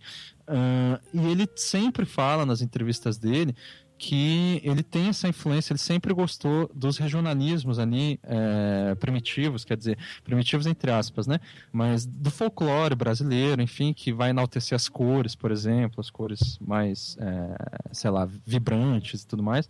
E essa é, a referência dele. Então ele representa lá fora, isso é um, é um- é discurso internacional, sobretudo. Uhum. É, esse, essa arte naif que vai justamente. É a mesma coisa do Vic Muniz. Quer dizer, é, o Vic Muniz, no caso, associando a favela, né, essa confusão, essa, essa estética, o, digamos, exó- regional. o exótico. Aí né? você chegou no ponto, exatamente. Esse exótico, exotismo, aquilo que tem um nome mais próprio chamado primitivismo, eu falo desse primitivismo no meu post, é uma das grandes, os grandes valores discursivos que surgem no século XX né? Uhum. E que permanecem, portanto, né? E daí é, é- é nesse sentido que o cubismo, no caso de Picasso, vai ganhar valor. Uhum. Por quê? Porque ele está fazendo alguma coisa com estética, com estilo é, primitivo. Uhum. Isso, quem estuda Picasso sabe que uma das, né, essa virada mais cubista para ele tem a ver com, por exemplo, a, a, a, enfim, a arte africana, por exemplo, né? Uhum. A fetiche, fetiche, o fetiche do, da, do totemismo das, das tribos e tal. Então, esse valor do primitivismo, ou seja, que é uma estetização dos signos do irracional e, de, e de da cultura ali, do, da alteridade cultural, é uma das coisas que eu identifico no, no discurso da arte contemporânea, se tornou assim em larga medida valorizado. E aí a gente pode encontrar assim a arte performática, pegando em, em Marina Abramovic, uh, sei lá, é, o próprio surrealismo é, adora assim o discurso primitivista é claro evidente. Eu acho que é o, o maior, mais do que o cubismo, é o, o, o surrealismo, né? Uh, que mais? Tipo, a, a, arte bruta do Jean do Buffet, que é conhecido na, entre os modernistas, né? É, que é esse recurso anti-civilizacional europeu, assim, anti o, o eurocentrismo e daí você vai tentar buscar no outro, no caso o brasileiro aqui, o Romero Brito, que veio do Recife, uma saída redentora, né, Uhum. pra arte, assim. Sim. Próprio expressionismo abstrato, né, em que o, o outro misterioso, né, antropológico, assim, representa o exemplar originário de todos os artistas, aquilo que está sendo abafado pela colonização. E coisa, daí, assim, coisa que o Gauguin queria fazer, por exemplo, né? Exatamente. Uhum. E daí na década de 60 e 70, para não ficar mais nos modernismos, pegar algo mais contemporâneo, você tem uma clara alusão à arte pré-histórica, e naquilo que a gente que os artistas chamam de earthworks, que é, por exemplo, fazer um sítio arqueológico inventado assim, ou seja, você inventa um sítio arqueológico e coloca isso no museu.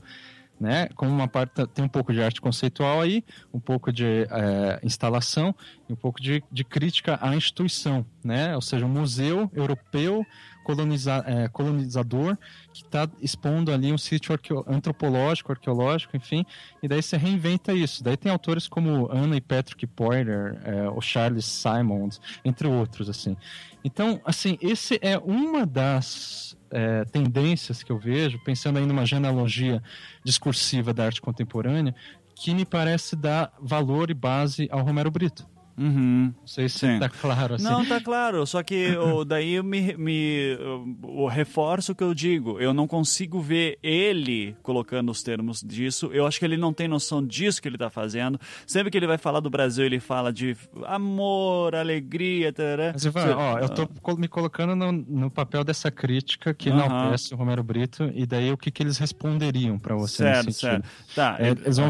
Bom, eu acho não, que você já não, prevê, perfeito. né? Não, perfeito. Tá Tipo, tranquilo. Só, então, primeiro, então eu por que, posso. que ele precisa ter essa reflexão toda, né? Ele está sendo valorizada por um discurso predominante fora do Brasil, por exemplo. E Uhum. no caso do Brasil, bom, você tem sua concepção do Brasil, né? Do que é brasileiro e tal, e do que é, a- a- enfim, folclore brasileiro. Lá fora, as pessoas querem outra, têm expectativa de outra, né? Uhum. Então, tipo, a- a- de certa forma, isso não invalida ele, tá certo? Sim, sim. É, então, assim, é, eu vejo até pra- próximo do surrealismo, que assim, teve uma exposição é, lá na década de 30 que era sobre. É, é tipo essas exposições grandes. é, enfim, eu esqueci o nome. Deixa eu ver se eu encontro aqui. Ah, é, aqui, a grande exposição sobre as colônias francesas, tipo Nigéria e por aí vai. E daí eles fizeram, é, é, o, digamos, o governo é, fez essa exposição, fez uma série de representações. Aí, ao mesmo tempo, o grupo surrealista respondeu com uma pequena amostra chamada é, A Verdade sobre as Colônias. Então, né, eles estavam falando em nome de um realismo, realismo no sentido filosófico, né, aquilo que pleiteia por um mais real, ou seja, a grande verdade sobre as colônias. Uhum. Então, os surrealistas argumentavam que os colonos é, oprimidos é, é, é, é, eram a mesma coisa que os trabalhadores do Ocidente, ou seja, que deveriam ser defendidos. Enfim, todos eles são de esquerda, né? Aham. E, assim, é, a única forma. Daí eles, é, ao invés de, de expo- exporem a, a- aquilo que estava sendo exposto na, na, na exposição oficial, que são máscaras primitivas e tal, eles expuseram, assim, ó, a- as colônias, as verda- a, verdade sobre as colônias. Aí tem grilhões, né, algemas, enfim, coisas bem ocidentais. Uhum. E daí tem uma parte dessa exposição chamada Fetiches Europeus. Uhum. né? Que daí sim é as máscaras, as máscaras é, primitivas dos, dos colonos, né? Aham. É, e daí, mas é, o interessante do surrealista é que eles abraçam esse lado festivo. Eles falam, não, nós surrealistas somos europeus, né? Uhum. Então, eles realmente querem se aproximar com esse outro cultural que, no- enfim, é, é como se fosse um inconsciente, né? Eles falam, não, a verdade, portanto, o inconsciente, aquilo que está reprimido, recalcado, tá no, não no, no- no europeu, né? Tá no- certo. Beleza. Primeiro, em metade do século XX, isso que você está falando, né? Exatamente, década Tá. de Beleza. Daí passamos quase 100 anos disso e, e daí vem a minha questão. A gente, ah, um artista, de novo, minha concepção, um artista, por exemplo, como o Vic Muniz, quando ele vai trabalhar a nossa, a- o espaço da favela, do lixão, ele tá trazendo um exotismo, mas ele tá trazendo ali uma crítica reflexiva. Não vejo isso no Romero Brito. Não vejo isso. Não, mas sabe o que eu acho? O, o Romero Brito tem consciência desse discurso. Eu é que não tinha. O que o Beccaro falou agora me, me, me fez ver mais claro nisso também. É que eu nunca imaginava que alguém poderia aproximá-lo da Art Naif. Mas é exatamente isso. É que é, é um, seria um discurso muito grande. Aí o Beccari já fez uma, uma, uma boa síntese dele, mas em duas palavras é que um efeito da globalização é a valorização das culturas regionais Uhum. Certo. certo? Aham. Então tudo que é exótico, tudo que é que tem um, um vago caráter identitário, hoje na contemporaneidade acaba tendo um valor maior do que aquele real que aquela comunidade daria para o objeto. Uhum. Então, por exemplo, o- os, os guarda-chuvas do Recife, do frevo, tem um valor no Recife, que é o valor X. Só que na Europa o valor é 10X. Entendeu? Porque é uma coisa exótica, né? Uma coisa... Então lá eles vendem, fazem um restaurante é, é, ambientado no, no frevo recifense brasileiro. Então, é uma coisa... Por quê? Porque vende. Porque é justamente o que está em oposição à globalização, à ordem mundial. Então, é um fetiche, é uma forma de fetiche do capitalismo. E, e é just- justamente a Beatriz Milhaz está nisso com uma perfeita autoconsciência. E ela, ela faz esse discurso, ela introjetou e, e tem consciência, porque ela tem estudo, digamos assim, né? um estudo acadêmico, né? ela não tem academia propriamente, mas estudou no Parque Lage, enfim. O Vicky Muniz tem essa consciência porque ele é muito inteligente e o Romero Brito tem essa consciência porque ele sabe que, que o que faz com que o trabalho dele venda é isso, é porque lá fora gosta-se disso. Gosta de quê? Gosta de se pensar que no Brasil é alegria, é cor, é colorido, então ele Chinela entra nisso. havaiana. É chinela havaiana. Ele, usa, ele entra meio que op- oportunamente nesse discurso, com uma Isso. consciência de repente mais ou menos vaga, mas ele faz o papel do agente, do cúmplice. Não, perfeito. complementar, Não é uma inconsciência. Aham. Não. Só para complementar, isso também não é uma coisa que parte necessariamente dos artistas, esse enunciado.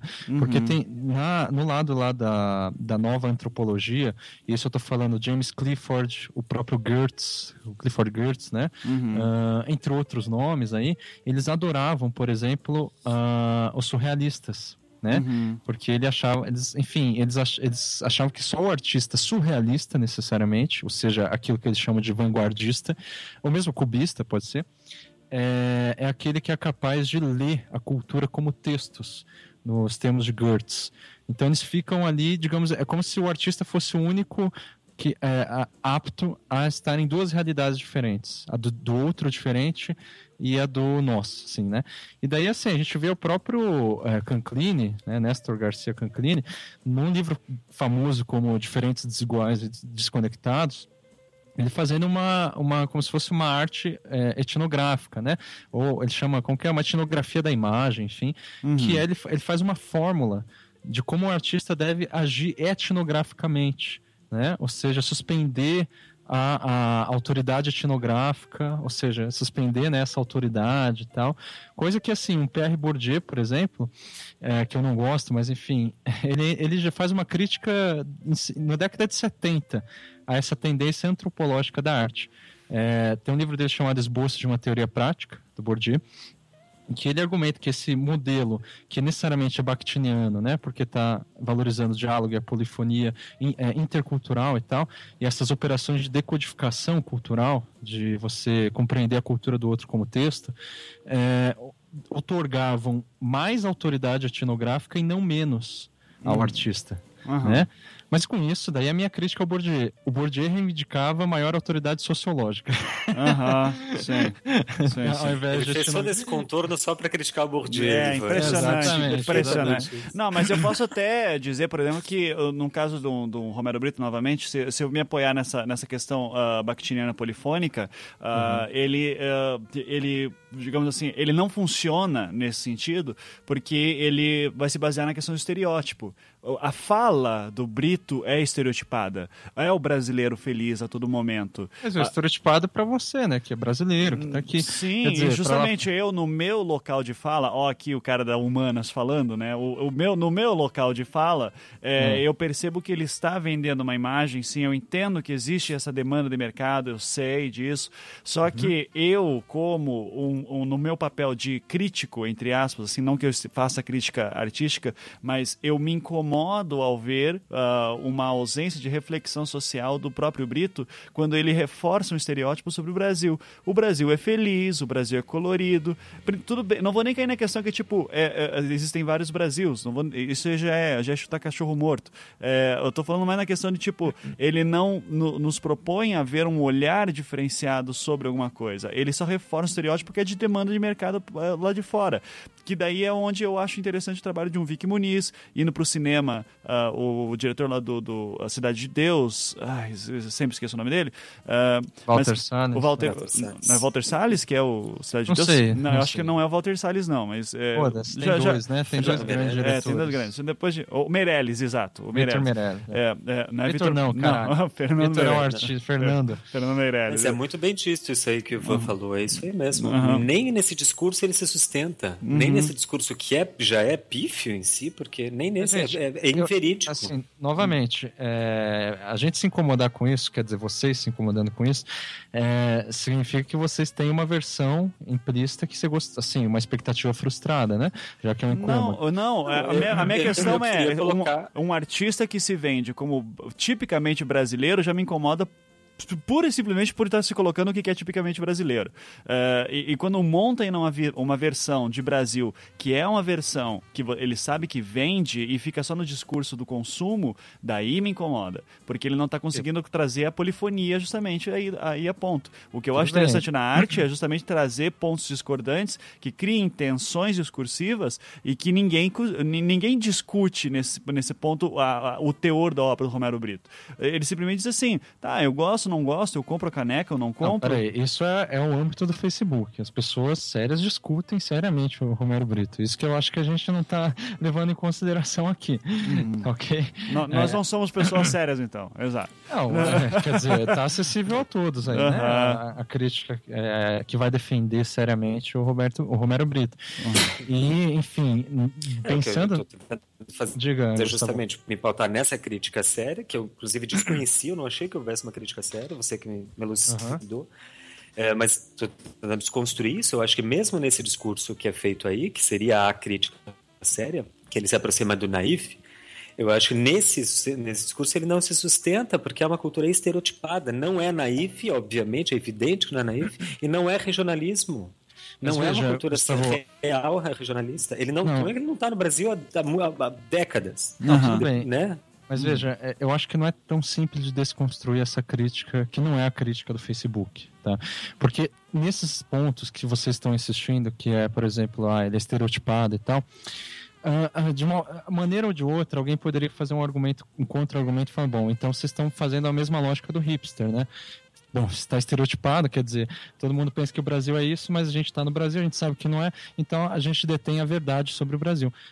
Entendeu? A gente está no lugar da verdade. A gente Nós tá, somos portanto, hipster, então. É, não, não. eu acho que o Brasil não deve uma- ser uma- vendido de forma alguma. Uhum. Nem de um lado nem de outro. Não deve ser vendido que não Mas é ele, produto. mas inevitavelmente ele é vendido, seja com o Romero Brito, seja com as Havaianas, seja com o próprio Vicky Muniz. Tudo bem, Enfim, mas aí quando mas você tá falando de não, Havaianas. Você mentira. é, você tá falando de um Havaianas, é um produto, obviamente, tem uma publicidade por trás. Daí vem meu ponto. O Romero Brito é um puto publicitário. É um ilustrador. Mas daí você Artista está é dizer que complicado. artista não, não, não pode ser publicitário? Quer Não, dizer, pode- a- pode a arte- brincar com a- art é pura publicidade. Beleza, só que daí aí de novo, tá fazendo uma, Próprio refle... Tá fazendo uma reflexão sobre. Todos esses caras que você citou, eu posso colocar o Andy Warhol aí também, é, tá fazendo uma reflexão sobre o campo publicitário. Mas aí que tá. Por que, que eles estão Romero Brito não? Porque eles estão cumprindo com a Porque sua quando expectativa. pergunta pro filho da puta como é a arte Não. dele, ele diz que é colorida e porque o Brasil é alegre. Ou seja, Daí você tá no cu. esperando, você tá esperando que ele tenha um esclarecimento que você quer ver pra Sim, julgar ele. sim, eu que eles quero. são críticos. Eu Então, quero, parabéns, eu você é um quero. elitista, Eu parabéns. sou mesmo, Não. então tome Então, no cu. Cara, volta eu- lá eu pro discordo. romantismo. Eu discordo. seja lá, seja lá como é, o Romero Brito se autodefina como artista, como colorista, como ilustrador publicitário, manejador de, de, de CorelDRAW, seja, ele tem que, no mínimo, dominar aquela ferramenta que ele está achando, dizendo que é. Ele tem que conhecer o métier dele. Mas quem que, quem que vai dizer Se esse ele critério, não Gustavo? conhece Esse aquilo- critério é um critério. Ele, ele, ele, ele, ele tem que conhecer para ele mesmo. Mas quem tá eu dizendo que ele que eu sou conhecer? varredor de rua, eu tenho que saber varrer a rua. Se ele não souber, Não se ele não arte. souber mexer no trabalho dele, se ele não souber entender aquilo que ele faz, é só olhar e analisar. Ele não passa por nenhum tipo de análise, nem da publicidade, artística, nem, falando nisso, nem semiótica, não tem nada no trabalho, nada. Gustavo, a, a arte, É do ponto de vista antropológico, é a exceção a essa regra. Cara, quando a gente tá falando Entendeu? de. Tipo- Be- Becari, não, você tá falando de ponto de vista antropológico, eu tô passando em arte pré-histórica. Daí eu tô entendendo, tipo, no momento em que não, existia tô, nem. Não, cara, Cê- não tô falando em arte pré-histórica. Arte falando... popular e qualquer coisa, assim, Não, tá? eu tô falando em arte conceitual, cara. Tipo assim, a, a, a, a, você vai ver a- Becari, a, você tá- Adriana você tá Varejão. lendo- Você tá Adriana lendo Varejão. Romero Brito pela clave errada, Becari. Não tem nada a ver com arte conceitual. O Romero Brito jamais pode ser encarado como Não. arte conceitual. Gente. É plástica. Não é arte conceitual, velho. É. Não, não, não, calma, Não tem calma. nada jamais pode, pode ser lido como conceitual. Então, você discorda Nem encarado que- sob critério de conceito. Não pode mas- ser, cara. Mas, não, veja bem, isso é um critério que você está colocando, né? A Adriana não, Varejão. não é eu. Não, Adriana É Varejão, ele, ela ele é- se coloca assim. Adriana Varejão é uma artista conceitual, entendeu? Romero Brito não é um artista conceitual. Por quê? É a mesma coisa que você querer encarar que- o meu trabalho como arte conceitual. Não, Porque eu não mas- sou artista conceitual. o Romero Brito não é, ele é Isso um tá fora do. Aí que tá, você tá fora do, do, do- do controle, vocês estão esperando, vocês estão, assim, tentando é, impingir, assim, bom, ele é dono do discurso dele. Portanto, ele é um autor que Foucault já matou faz tempo, que Barthes matou faz tempo. Quer dizer, ele não é, assim, Não, vocês. não, não, não, vocês- Cara, é, é, você tá, tá- agora tá falando que Barthes é o, é o dono da verdade. Eu sou Não, contra eu só tô- totalmente a, te- a tese do Barthes da morte do autor, cara. Foda-se, tem- você não determina o que é arte. Os críticos são pós-estruturalistas, caralho. Tá Quer bom, dizer, tome no cu então, foda-se. Então, eu acho que tem não- uma coisa chamada local de fala, eu acho que tem ideologia na obra. Agora, se vai ser percebido ou não pelo público, daí é outra coisa. Eu não, acho você mais tá no lugar da verdade, ou seja, do não alienado. Sabe? Não! Então, você que tá! Eu tô. Você que está dizendo Realmente que eu e o Gustavo somos os, somos os alienados e você que sabe a verdade, seu Não, pau no cu. vocês que falaram que eu tô lendo na clave errada. Quer dizer, é, eu tô tentando trazer aqui o discurso que vai defender o Romero Brito. Eu acho isso extremamente importante. Se a gente for Mas não é o discurso conceitual, esse que eu entendi. Aham. Não, mas aí que tá. é, quando você vai. é, aí que tá. Nesse post que eu fiz, eu tentei estabelecer essa genealogia, dizendo como, por exemplo, esse primitivismo que eu chamei aqui, né, que é mais evidente no, no- nos modernismos, no cubismo e tal, como eles, de certa forma, antecedem um pouco, eles ainda. é, o primitivismo continua na arte conceitual, na arte performática, em vários outros tipos de arte. Por quê? Por conta, inclusive, da. da é, apropriação de vários antropólogos que eu já citei aqui que vão começar a falar sobre a arte desse ponto de vista e vai valorizar o quê? É um iconoclasmo conceitual. Ou seja, né? Não, eu- Você- é o exótico, o que exotismo você- e tal. É que você faz um seguinte no seu ensaio, que eu acho, de novo eu repito, eu acho um ensaio brilhante, mas você pega diferentes manifestos, manifestações, eh, expressões artísticas ao longo da história, depreende uma determinada característica conceitual, no sentido eh, estético, né, de filosofia da arte, e junta, por justa posição, você aglutina essas, essas manifestações e tal dentro desses princípios e cria lá um, conceitua como iconoclasta e tal, e arregimenta determinadas expressões dentro daquele conceito. Eu acho brilhante o ensaio em si. Eu não concordo de todo com ele. Não, não vou dizer, Bem. não tenho condições aqui de expressar a, a totalidade da minha crítica e tal. Então, a princípio, ele está valendo.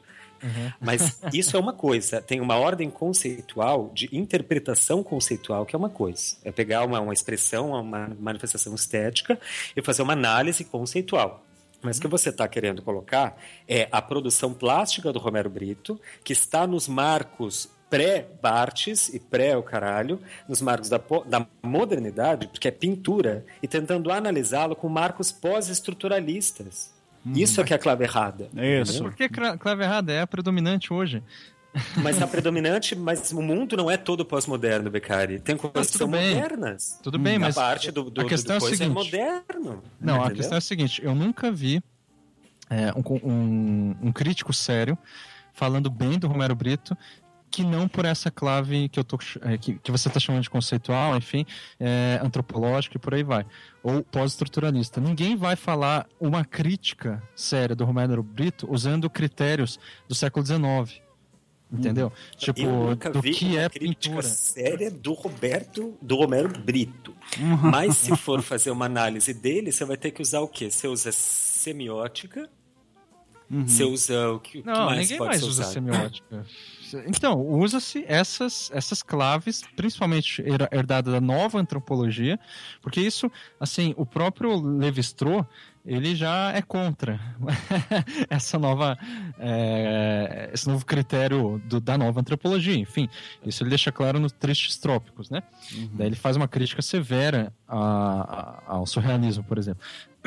Agora, é, não- assim, ninguém está falando é, e, e analisando o Romero Brito pensando em categorias formais do século XIX de- é, em relação a, a aparatos, por exemplo, se ele é pintura, se ele é escultura ou qualquer outra coisa. Esse não é o critério válido que a gente vê sendo discutido do Romero Brito. Então, Mas entende? isso é porque ninguém está discutindo o Romero Brito, Beccari. Eu, por exemplo, posso fazer uma crítica dele, sentar, se eu tivesse a pachorra para isso, e fazer uma, uma análise de Romero pelos- pela ótica marxista, pautado em Istvan Metzaros, por exemplo, e usando a crítica de Hauser e pronto. É, tá nos marcos do, do materialismo. e vai estar errada a minha crítica. Não, é não tá errado, só que você sabe muito bem que paradigma- paradigmaticamente ela não vai ser aceita. Ela não é predominante, não é o discurso predominante.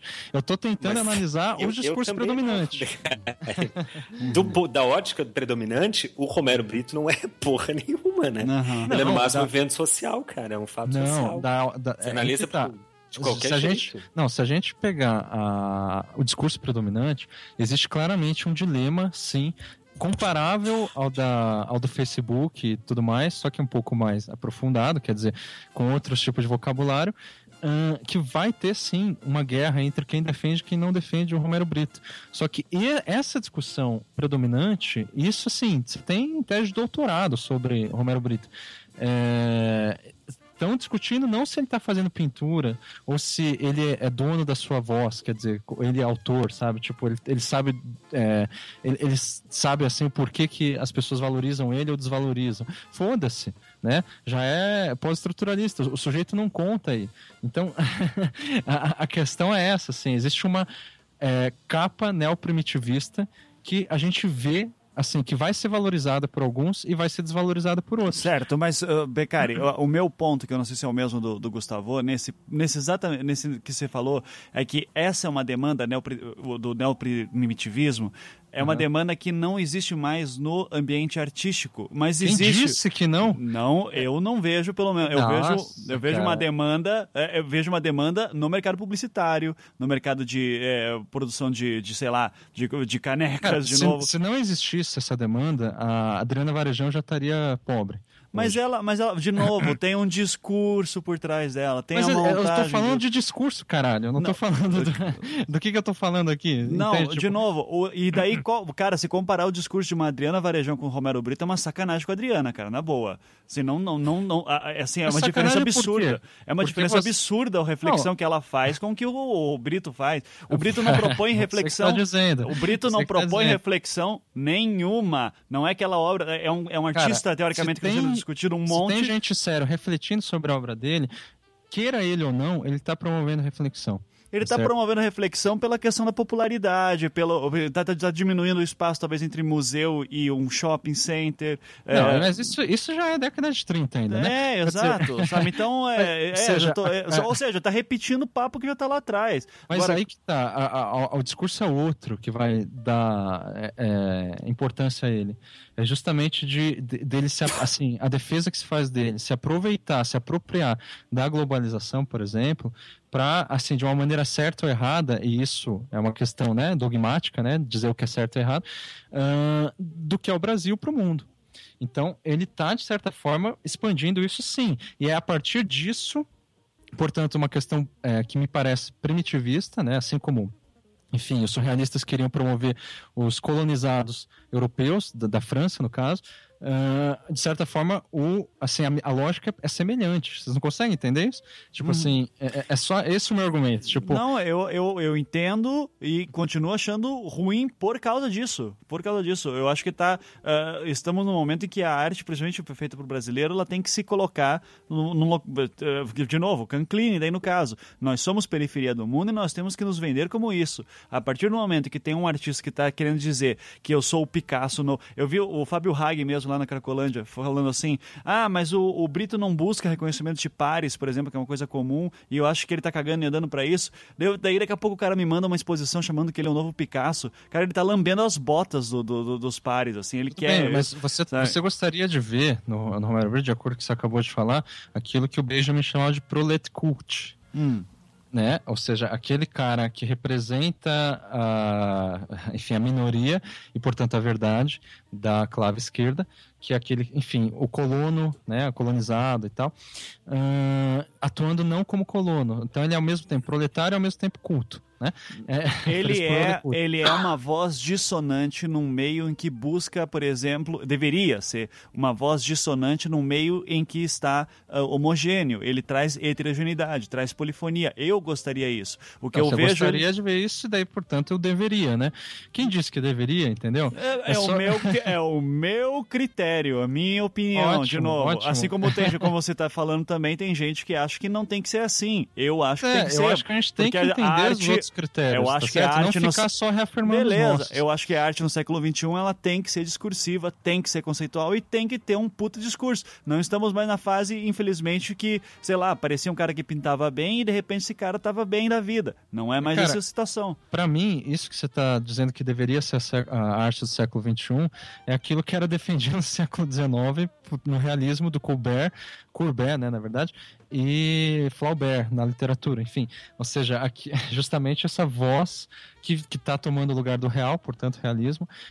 E qual que é esse real? A realidade que está até então escondida e abafada. A realidade do proletário, a realidade do Mas, mas eu não colonizado. falando do proletário necessariamente. Pode ser um cara que, sei lá, é, é Não, Você sempre... acabou de falar o Brasil como marginal. né? Não, sim, é justamente porque é é a imagem que o Brito vende, é essa. Cara, desculpa, é esse discurso dele. Eu sou brasileiro, eu gosto de cor, eu sou alegre. É isso que ele Certo, fala. É certo. um E discurso você gostaria fraco. de ver outro discurso.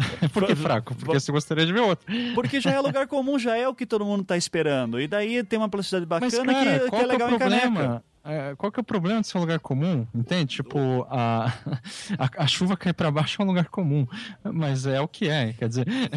Eu nunca na minha eu- vida imaginei que teria o, o Beccari defendendo o Romero Brito, viu? Olha. Eu acho que não, Eu é não tô defendendo uma o Romero defesa Brito. que ele faz. Não é uma defesa, mas eu acho que também é algo de alguma forma talvez não sei se a palavra é perigoso, becário, mas eu acho que você tem um, tá, tem um, um posicionamento que eu compreendo, que é um posicionamento acadêmico, que eu acho que tem duas do- dois lados também. Um que é o que é o que você está fazendo a, coisa certa, na verdade, que é ter a, a atitude imparcial de compreensão das, do- das vozes, etc. e tal, segundo, a, enfim, a, a melhor análise dominante, possível. É, mas é, às vezes você essa imparcialidade às vezes nos coloca de frente de charlatões, principalmente, simplesmente. Não, mas o. Romero Brito não é exatamente um grande fato social que deve ser considerado enquanto Não, um artista não. que cria um fato social. Ele, deixa eu enquanto fato claro social, é interessante estudar. Então, não, mas, é, tá. A essa questão... imparcialidade não é exatamente positiva. Não, eu não estou vendo o Romero Brito como fato social. Nesse artigo que eu esse post que eu coloquei, ele, ele é, no fim das contas, para criticar a arte contemporânea, ou melhor dizendo, o discurso sobre a arte contemporânea. Então, é, é, logo inclui o Romero Brito aí. Só que eu acho que o perigoso é a gente não ter cuidado para fazer essa crítica. Uhum. Porque se a gente, se a gente simplesmente fala, não, já é lugar comum, estereótipo e tal, ele tá vendendo uma imagem fodida. Cara, isso é uma crítica de Facebook que, assim, qualquer, mas qualquer cara que tenha estudado história da arte e crítica de arte contemporânea vai desmontar assim dando risada. Uhum. É, esse é o meu ponto. Eu não gosto do Romero Brito, como eu já disse, eu não gosto da arte contemporânea, só que é, eu acho extremamente perigoso a gente, é, é, a gente cair em questões muito impulsivas, assim, não, mas espera aí, ele tá lá é, vendendo uma imagem que eu não gostaria. Ou seja, é preciso tomar cuidado, eu concordo com você, Gustavo, que é um ponto de vista acadêmico, eu tô, enfim, academizando a coisa, assim, mas se é pra gente ter uma discussão, assim, que vá bater de frente com alguém, né? Uh, a gente não pode cair eh, em armadilhas fáceis da pessoa falar, bom, mas você está pleiteando alguma verdade, algum, algum real. Você não está, né? Você você está justamente implícito no discurso, em tudo que a gente está falando, o que a gente gostaria que fosse. Né? É, daí a gente não, tem esse negócio mas de, também a gente tem que adotar.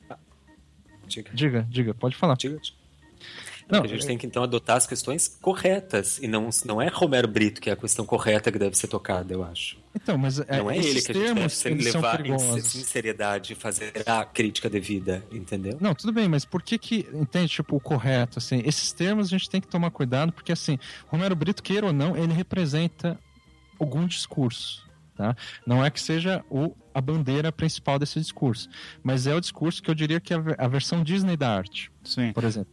Uhum. Que é, por exemplo, assim, um exemplo mais claro que eu compararia o Romero Brito é aquele projeto Unité, da Unité de Habitação de Firmini, da França, que é uma construção do Le Corbusier, né? Uhum. feito sim. pelo co- conjunto residencial, enfim, ele isso há muito antigo, uma- construção moderna, portanto, quer dizer, tem eh, o- pé direito altíssimo, aquela coisa da arquitetura moderna, e que atualmente, pelo menos na década de, de 90, foi, eh, ele estava totalmente habitado por. eh, como que é? Por Imigrantes. Imigrantes, exatamente, obrigado. No caso, nigerianos, ah, majoritariamente, né? Nigerianos e, e argelinos, né? Isso, exatamente, obrigado. E daí, enfim, o governo da França eh, contratou o grupo neoconceitual chamado Clegg Gutmann, de arte conceitual, né? São dois caras, dois artistas que trabalham junto. Enfim, na arte conceitual você pode ter uma empresa chamada. Aham. Enfim, e daí pediu para eles. Não, na Ah, arte era um grupo, um coletivo artístico. Entendi, Isso, mas entendi. com o CNPJ, enfim, né? Porque você precisa cumprir com os editais, né? Enfim, e, e você precisa ter um CNPJ, e isso é uma das características da arte conceitual. Contratou os dois para fazer um trabalho ar- ar- arte etnográfico, entende? Arto etnográfico, sei lá. Nesse, nesse, nessa habitação que já estava caindo aos pedaços, enfim, estava totalmente isolada da comunidade francesa, já que eram imigrantes e tudo mais. Aí os caras eh, pediu para todos os moradores fazer uma fita cassete, eh, uma fita cassete para gravar as músicas da infância deles, portanto dar uma voz para eles, né, resgatar uma narrativa, uma memória. Então ah, você grava aqui nessa fita cassete a música da sua infância e tal. Aí eles eles pegam essas fitas, editam e fazem uma discoteca com essas fitas. Usam um espaço que estava até então não utilizado nessa construção e fazem uma discoteca. Ah, ou seja, todo- todos os, os moradores com- colaboraram, emprestaram esses artefatos culturais, né? Ou seja, Ah, eu gravaram. vi Isso, recentemente. Exatamente. E daí, enfim, é, foi legitimado, eles ganharam dinheiro lá da, do governo francês. E atualmente essa discoteca, assim, foi removida do lugar, tá em exposição itinerante, e os caras lá da. da, da, Da comunidade. da comunidade Se continuam na mesma, entendeu? É. é, isso- Sacou? Sim, Essa é sim. a questão. Tipo, aí que a gente tem uma crítica que eu acho um pouco mais, assim, cuidadosa do Romero Brito. Não sei se vocês estão entendendo a questão, assim. Ah, sim, tô- mas o discurso sim deve ser criticado. Ele, e- o, o moto lá, o, o- ponto nevrálgico, o ponto crucial é de fato o interesse, digamos, acadêmico para ser, né, o, tópico de discurso. Mas o Romero não, ele é uma ponta, ele é um, não é o, foco da discussão. Fazer do, tese de doutorado com o Romero Brito, isso daí. Mas isso é mais comum do que na, na crítica cultural. Ele é um grande. Porque a crítica cultural na academia, né? Isso já é uma área estabelecida faz tempo. ah, ele- é, é- é tipo assim, crítica cultural é, fundada lá por, Ad- por Adorno, né? Escola de Frankfurt e tudo ma- tudo mais. Gente, eu preciso muito ir no banheiro. Então continua aí, cara, eu já volto, tá? Ah. Beleza. Na crítica cultural. Isso é editado depois? Não. Aqui não tem isso. Na crítica cultural, uma das preferências é você pegar, tipo, Crepúsculo, entendeu? É, Harry Potter. E fazer uma crítica, digamos, séria naquilo que. Por quê? Porque não existe essa coisa do que é mais sério na academia. Tá certo? É, não sei se você tá entendendo o que eu tô falando, Gustavo. Entendo, mas é que bah, são sintomas, né, gente? Não é a doença, porra. Então, mas a questão é que são sintomas que revelam muitas coisas, né? E a minha questão com o Romero Brito é, é- é justamente essa que eu faria uma crítica a esse projeto Unitec, que eu acho que é até mais clara, né? Tipo assim, é, você, enquanto artista, tentar enaltecer o exótico, no caso, os imigrantes dessa, dessa instalação, da, da habitação, né? É, e de outro lado, o exótico do Recife brasileiro, né? Da, do Nordeste brasileiro e levar isso numa exposição itinerante. Que no, no caso do Romero Brito nem precisa de uma exposição itinerante, né? Já está totalmente distribuído mundialmente. Pra- Pronto, voltei, voltei, voltei. Não, não, Então, não é, se- eu só tava dizendo assim que. É, por que, que eu chamo isso de Disney, assim? Porque é, existe, assim, um local que é o exótico, o diferente, o outro cultural, que ele é difundido, é, veiculado, enfim, como simulacro, nos termos do Baudrillard. Aham. Em que sentido? É, você pega, assim, aquilo que, é, na, na- a- a- no, no ponto de vista etimológico, aliás, caralho, etnográfico, da antropologia, aquilo que te parece o mais diferente, o exotismo, né? Assim, ó, isso aqui é a memória musical dos nigerianos e, e argelinos, beleza. Você pega isso e transforma isso numa Disneylândia. Aham. De tal forma que se torna estranho para os próprios caras. Sim, sim. né? Mas i- isso é totalmente Sim. válido do ponto de vista antropológico, porque daí você faz uma aquilo que eles chamam de mediação simbólica, que não é o que eu chamo de mediação simbólica, enfim, aquilo que está tanto voltado para nossa cultura quanto a cultura alheia estranha, que é você transformar, sei lá, o Recife do Brasil como uma coisa que os outros entendam. Uhum. Então, está entendendo? Eu tô querendo entender esse discurso deles e tô querendo criticá-lo como um espetáculo. Né? Como aquilo que, assim, os artistas, o curador do- da, da arte, o governo, tudo que está envolvido nesse projeto se torna um herói. Heróis, né? Uhum. Enquanto, de fato, ah, o discurso deles é, é totalmente é, contraditório, já que eles falam que querem é, recuperar uma memória, é, reocupar um espaço perdido, propor uma. resgatar lá as narrativas da, da comunidade, eles fazem isso no máximo né, durante um tempo, daí depois vão embora. É, ou seja, eu não estou dizendo que eles deveriam fazer, veja a diferença, eu não estou dizendo que eles deveriam cumprir com o que eles prometem.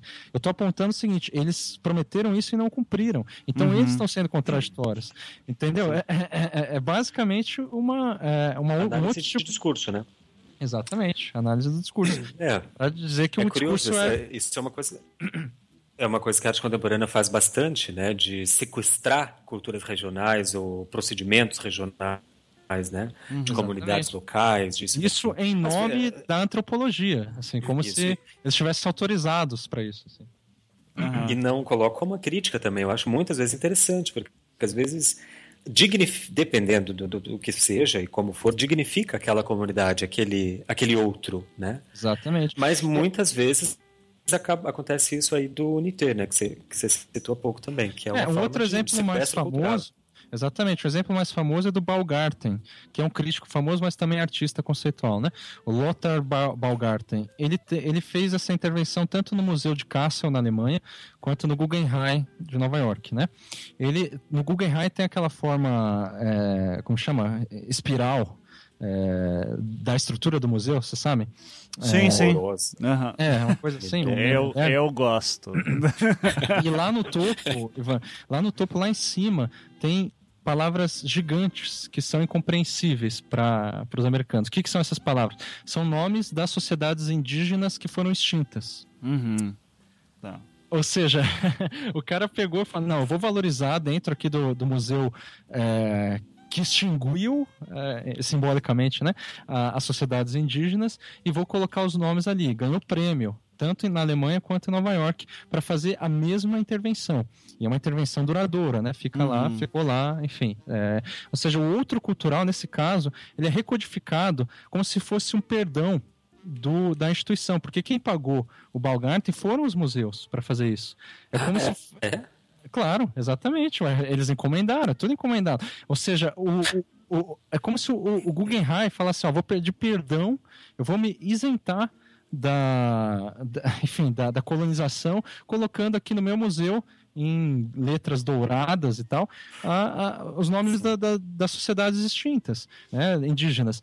Então, tá vendo aí? Cadê o diálogo polifônico? Será que é isso mesmo? Você está entendendo? Não, Tipo, sim, sim, assim, sim, sim. É, acaba entrando na lógica do simulacro, ou do, do, do, é, do espetáculo mesmo, né? Do, Exatamente. É- é- Torna-se puro signo que cai no. O Baudrillard fala muito isso na, na política. Qual que é o nome? A economia política do signo. Para uma crítica da economia política economia do signo. política signo. que ele vai falar justamente da obra de arte, ele vai falar disso da, da questão do leilão, né, de quando de repente você tenta valorizar, dá- dar valor a algo que não tem valor implícito, né, que é a própria obra de arte, daí cai na questão da especulação e trabalha com o signo puro, daí no caso, né, o signo vazio no caso. Ah, é- é- É, sim, essa, essa é justamente a crítica que deve ser feita ao Romero Brito. Uhum. É isso que ele faz. Ele sequestra o É, discurso. é, um mas discurso pelo- é, mas- Finalmente, mas esse é o sim. ponto que eu queria chegar. É, aí sim. E que daí cai no que o Beccari falou, então, de que na verdade é uma prática comum é, aí também em várias exposições de arte contemporânea. Né? É, é que tá. Eu, ve- eu acho importante contextualizar.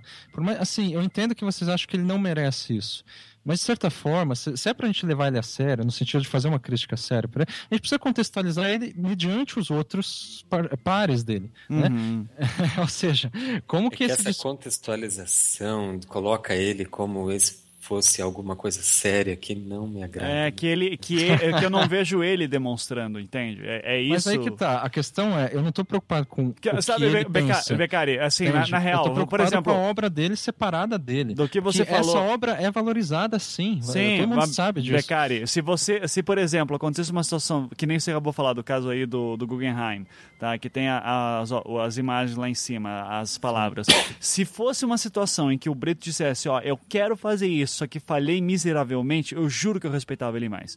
Só que é, ele não fa ele sequer monta um argumento em relação a isso. É que tá? você tá preocupado com ele enquanto pessoa. Eu tô né? preocupado dele como artista. Como pessoa, eu Que caguei seja. que ele então, faz. Mas, mas aí que tá, isso pressupõe um jeito de você pensar o artista, né? Sim, Como eu quero. alguém eu- que tá consciente do seu trabalho. Sim, que né? cria uma, uma, uma lógica que vai ser uma lógica Sim. discursiva que vai ser refutada, que vai ser Pois discutida. é, esse tipo tudo de isso. concepção, ela, assim, sinceramente, não tô falando por mim não, Ivan. Hum. Ela já foi, assim, deixada para trás na crítica artística, mas assim, desde quando o cara escreveu lá, o Steinberg escreveu o, o- o Outros Critérios, que foi um grande livro de boom, assim, sobre a crítica da arte, Hum. e outros outros que escreveram assim, cara, não faz é, sentido a gente pensar no artista como um, um- alguém co- autoconsciente.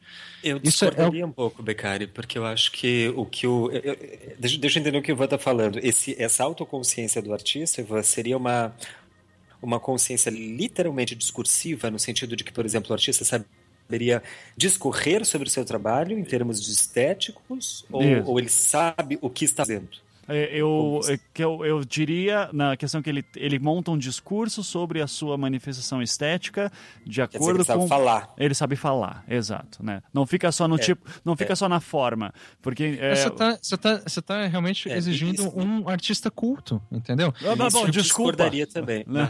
Mas ele tem que saber fazer. Agora, eu concordo que ele tenha que ter autoconsciência da formatividade da plástica do seu trabalho. Tá, é- Ele pode não saber discorrer, mas ele tem que saber pintar se ele se propõe Mas, mas, mas, Gustavo, Ele pode ser um artista naif, ele pode ser um artista naif, mas ele Uhum. tem que efetivamente sentir e pertencer àquela, àquela comunidade que pertence, enfim.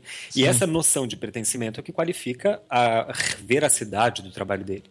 Mas, Gustavo, alguém poderia o dizer Romero com Brito razão. não faz nada Não, disso. aí que tá. É justamente o Nada, contrário. zero. Que ele domina a técnica que ele se propõe a fazer, ele domina os discursos predominantes acerca da técnica que ele. Enfim, acerca da obra que ele está tentando fazer.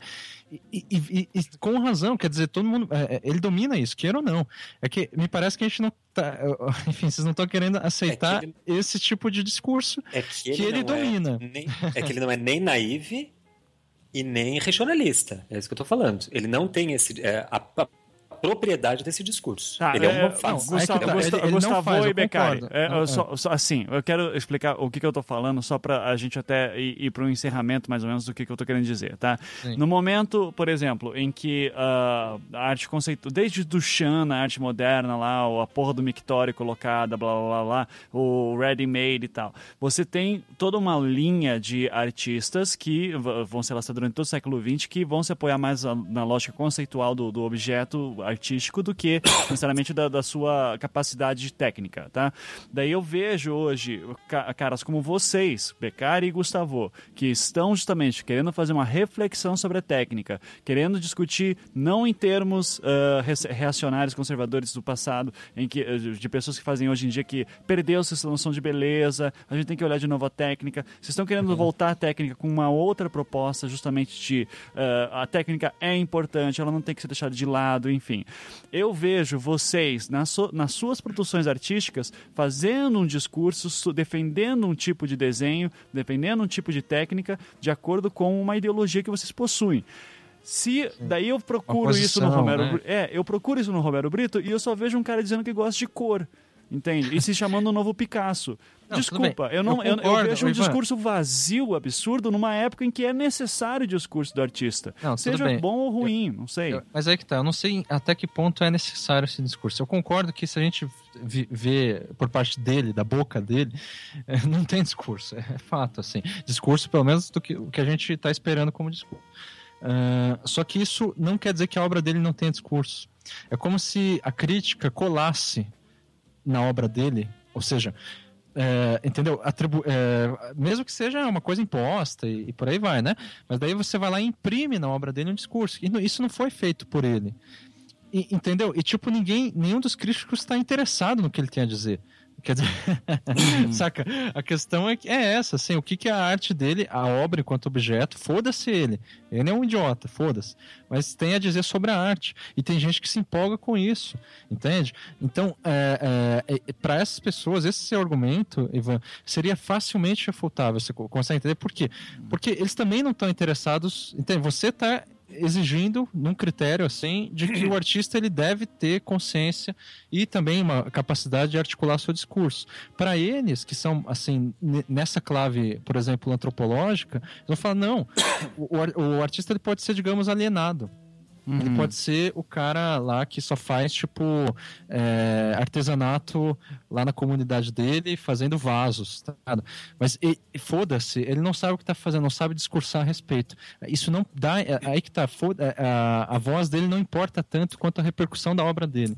Mas Entendeu? esse é o ponto, eu acho, Beccari. Um artista que está lá fazendo vaso de cerâmica na sua comunidade não é alienado. Esse é o lance.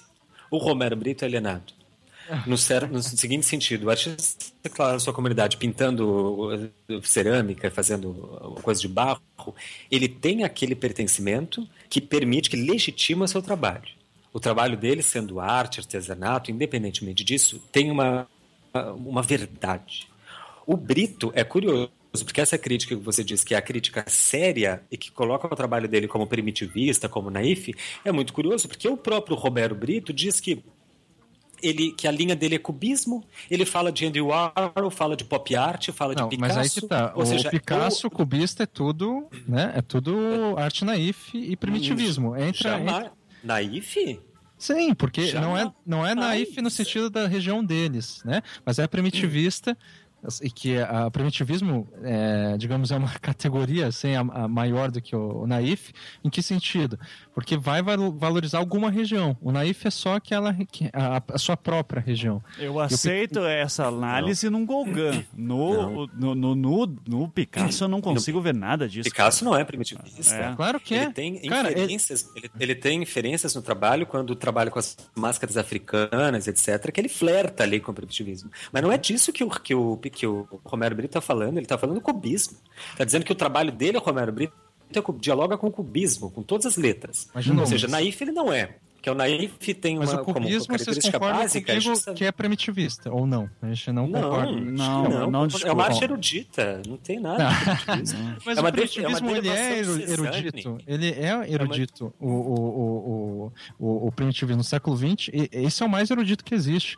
Ou seja, eu estou preocupado com o discurso, assim, o discurso do Picasso, quando ele vai começar a, a digamos, quebrar as fórmulas do figurativismo e do realismo, é um discurso primitivista. Porque ele fala, discurso ó. Ou obra? O discurso dele.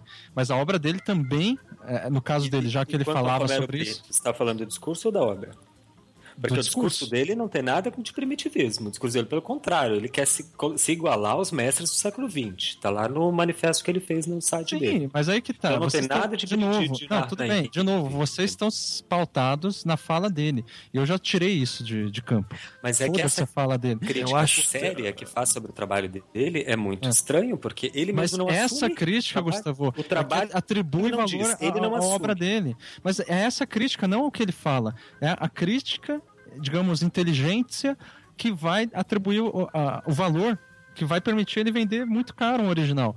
Então, eu não acho, eu acho que não, eu acho que o sistema que o que, que eu atribuo valor financeiro ao trabalho dele é o sistema de mercado. Tem nada a ver com crítica acadêmica. Obrigado, Gustavo. Era isso. Tem nada a ver com crítica acadêmica. Não à é, toa, não à toa, tá Gustavo, não à toa Romero Brito começou a ganhar muita fama quando começaram a fazer, quando começou a fazer trabalho para Absolute, quando para Disney, quando a Angelina Jolie Pode. comprou a original, Stallone agora, é Veja, sempre os caras é grandes. Essa é uma crítica ingênua, porque daí a gente vai falar que assim, tudo que é grande, como Coca-Cola e tudo isso que vocês falaram, é sempre o mal, é o capeta. Já tem um, um valor. Não, eu tô, eu tô querendo dizer.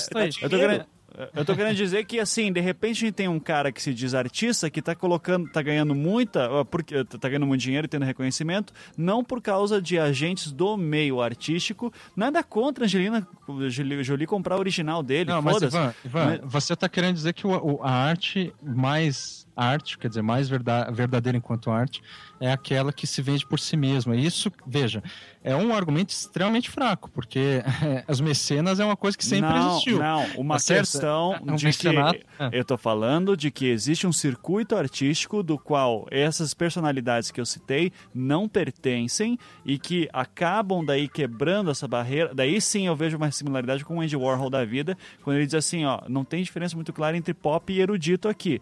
Beleza. Agora, daí, daí ok, mas você vai perguntar para o Andy Warhol o que ele falava da arte dele, se tinha um discurso e que ele estava fazendo isso conscientemente. O Romero uhum. Brito está dizendo que está vendendo e porque isso, porque ele está vendendo, Mas, ele é artista. Vocês querem ver que ele tem um discurso culto, que, e, ele, que ele, ele, tem uma autoconsciência. Então, e não então, tem, então foda-se, tomou mas, no cu, foda-se. Não, não, mas aí que tá, se você vai legitimar a arte a partir desse critério, você está sendo romântico, cara, porque é, é, é o John Russell quem defendia não, isso. Eu não tô sendo nada romântico ao cara, ponto de dizer que... defendia não, isso. É, cara, eu não tô dizendo que o artista é um ser iluminado que nem o Vassari tá, tá defendendo, ou que o John Ruskin tá falando. Eu tô falando pelo contrário. Existem agentes. Cara, eu tô sendo o mais pragmático possível. Tem gente que define. Isso é arte, isso não é. O Romero Sim. Brito, quem tá definindo o que, que é arte são celebridades que compram os quadros dele. Não, não, discordo, discordo. Cara, o, o, Gusta, é o, caso, o Gustavo é leu aí a matéria de gente dizendo: Mas olha, não tá, é arte por causa disso. Isso existe, só que esse não é o caso. Se fosse o caso, ele não estaria sendo levado a sério academicamente.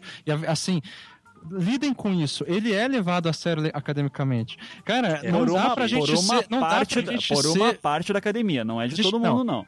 Tudo bem, mas a gente não pode ser míope de ignorar esse fato. Ó, Você tá no entendendo? Brasil, quem dá as cartas da arte contemporânea e diz o que, que é sério, o que, que não é, é o Agnaldo Farias. O Agnaldo Farias disse simplesmente que o Romero Brito não é artista, é a coisa que ele não vai nem discutir. Uhum. E o que dá valor financeiro para a obra do Romero Brito certamente não são teses acadêmicas. Porque essa pequena burguesia que compra Romero Brito, ou alta burguesia que seja, não lê tese acadêmica. Ela compra porque o vizinho comprou, que custou não sei quantos milhares, ele gasta também. Eu, não, eu, não, eu não concordo totalmente com o Ivan, cara, no sentido de que eu acho que o artista tenha que ter essa autoconsciência. Talvez até concorde, mas, mas não é isso que eu gostaria de pensar.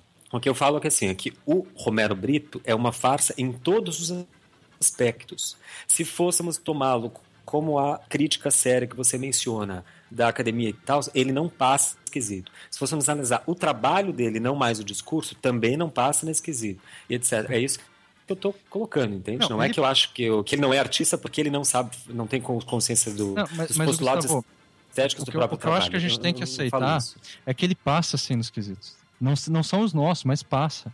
Eu acho que não passa. Não, mas é- eu já constatei isso. Ele Mas passa. qual- qual- quais são? Bom, é, Naif ele não é, primitivista ele não é. Isso aí você não me convence mais. que Eu conheço o trabalho dele, vi- aqui, fiquei ontem à noite analisando essa porra. Parabéns. Nada disso. mas aí que tá. Eu fui As ver o trabalho dele. Não tô falando assim, de, fui estudar, porra. Não, tudo bem. Ah, ah, veja, eu não tô duvidando disso. Eu só não A achei as tais, as tais teses sobre ele, isso eu não achei. Não, isso é, é- Google acadêmico, vai lá, é, assim, crítica cultural Romero Brito. Tem teses de, de, de, de- ambos os lados, né? Quer dizer, criticando Romero Brito e, e enaltecendo, falando, não, isso vai ser lembrado. E, aliás, apesar de eu não concordar com isso, eu não duvido que vai ser lembrado. Que se daqui a 50 anos o Romero Brito na- vai estar no livro da história oficial da arte, eu não duvido. Entendeu? eu acho que vai. Assim, Ah, contra a isso pode nossa vontade. Então, Isso pode ser. Sim. e, e é isso que eu- e, e por que que ele vai? Porque, assim, o, o que entra na arte nem, é, é, não depende de um valor de mercado. Depende de um valor acadêmico, de um valor da inteligência, um valor da... ah, enfim, da, da- do, do, do, do conhecer, né? Daquele cara que vai fazer essa reflexão. E não é o Romero Brito, tudo bem, ele não faz essa reflexão, mas tem gente que faz por ele. Tá ent- Não, entendo. uma- Sim, claro. Bom, Claro, vou- vou- é podemos, fala, acho, né? acho que a gente já, já brigou bastante sobre isso e a gente precisa terminar o programa que está com quase duas horas, tá? Pô, É, é, eu, eu, eu acho que seria então, acho que essa é uma boa pergunta para terminar o programa, se Romero Brito será lembrado ou não. Como, como artista. Porque já ficou claro todas as nossas opiniões e, e cri- criticar, Por críticas. mim, entre- não. Por você, não. Não, mas. Por mim, não será lembrado. Não, não. Mas seja, se- sendo pessimista, Por acha- mim, não será lembrado. mas o Beccari acha que vai ser lembrado, então. Eu acho porque eu Ah, sou não, pela pessimista. história, sim. Pela É. história, eu acho que sim. Você acha que vai ser lembrado? Eu, eu, ab- eu abro o livro de história aqui, eu tenho vários livros de história em- brasileiro, estrangeiro, e, eu, e depois da década de 50 eu tenho coisas muito interessantes ali, como Andy Warhol, o tal de Andy Warhol lá. Eu vejo coisas como Jackson Pollock. Ah, então, não, não, porra, tá de Não teria nenhuma surpresa. se no daqui a Brasil, 20, a, 30 a semana de Romero 22, né? No Brasil, a semana de 22. o modernismo aqui no Brasil. então, o que a gente pode fazer? Não pode fazer nada. A gente só tem que comprar os livros, ainda ensinar os alunos, né, Micael? É, e, é, e já Mas que é queria- ensinado, a gente precisa ter- entender É, o discurso, isso né? Dá, entender. Eu só queria falar uma coisa bem rapidinha, que é só uma justificativa do meu. É que eu, eu falei eh, no início ali, falei, citei a reportagem do UOL e não sei o quê, né, e, e outras matérias que eu tinha lido, onde a crítica, uma, uma crítica conservadora fala, eh, critica o, o Romero Brito, dizendo que ele não. A, não adere ao sistema das artes, não segue o passo a passo da hierarquia de um sistema das artes, por isso ele não é artista. Né? Quer dizer, ele não fez academia, não foi para a Bienal de São Paulo, etc, etc. Mas eu discordo disso. Eu, eu- falei que é o papo dos críticos, tá? Não sou eu que estou falando isso. Eu, pelo contrário, eu tenho uma Você não acha que esse é o crítica caminho academia necessário, é né? no- É. não, mas eu não tenho uma crítica à academia que é pública e no- notória, inclusive escrevi um manifesto sobre isso. Uhum. E eu acho que, pelo contrário, eu acho que esse caminho de, entre aspas, validação acadêmica é tão deletério, tão farsesco, quanto o caminho de validação que o Romero Brito adotou, que, na minha opinião, é o caminho da, do, do sistema financeiro, o caminho do, do marketing, do, do capital, da especulação. Eu acho que esse- ambos esses caminhos têm em si mesmos coisas que, que não têm nada a ver com arte. É isso. Uhum, Ok. certo. Fala aí, Beccari. Então, eu acho que assim, apesar da gente discordar na, nas críticas que a gente faz, desde o início do programa ficou claro que a gente não, dis, não, não discorda do, assim, de não gostar do Romero Brito, né? Então, a gente não tá.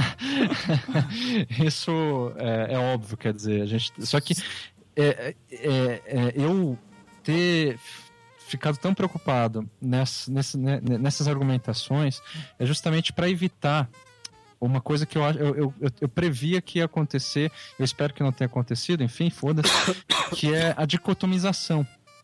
Porque, assim, de fato, quem vai enaltecer o Romero Brito tem uma, uma, uma chave aí que é de falar assim: não, Romero Brito venceu na vida. Então, uma chave protestante, quer dizer, protestante, não estou falando da, região, da religião, né? Uhum. Uma, fra, uma, uma, um critério bem meritocrático, uh, portanto de direita. E daí, se a gente for, se a gente for pelo, pelo critério da esquerda, a gente não consegue repercussão, me parece. Porque quem já pensa assim é, vai falar, não, então esse pessoal aí é comunista, entendeu? Quer dizer, tipo, não vão levar eles a sério. Já, entendeu? Já, já tem um filtro aí é, colocado assim, tipo, ah, o pessoal tá falando que é, esse, esse negócio de ganhar dinheiro e tal é errado. Então, ou seja, eu tentei evitar é, pensando né, na, nos, nos, ouvintes, em levar a discussão para esse lado, porque isso não, isso simplesmente mantém o a dicotomia que eu estava colocando, que sempre existe, e daí que vai gerar um Roger Scruton, e, enfim, tem até críticos da esquerda que eu acho tão é, é, caricatos como esse, o Roger Scruton, no caso da direita.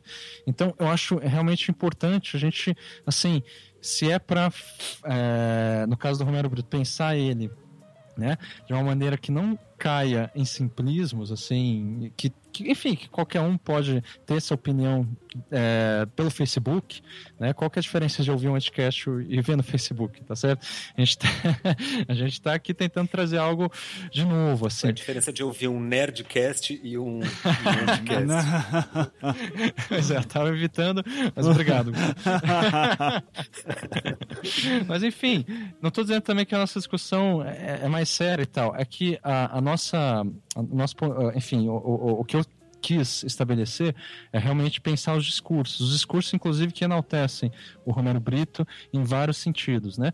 Então assim, é... o que eu falei, por exemplo, dele seguir uma tendência discursiva primitivista, isso não resume a arte contemporânea. Eu acho até interessante fazer um outro programa sobre arte contemporânea, sei lá, uh, porque tem uma outra tendência inaugurada principalmente pelo Andy Warhol que vai no caminho mais, é...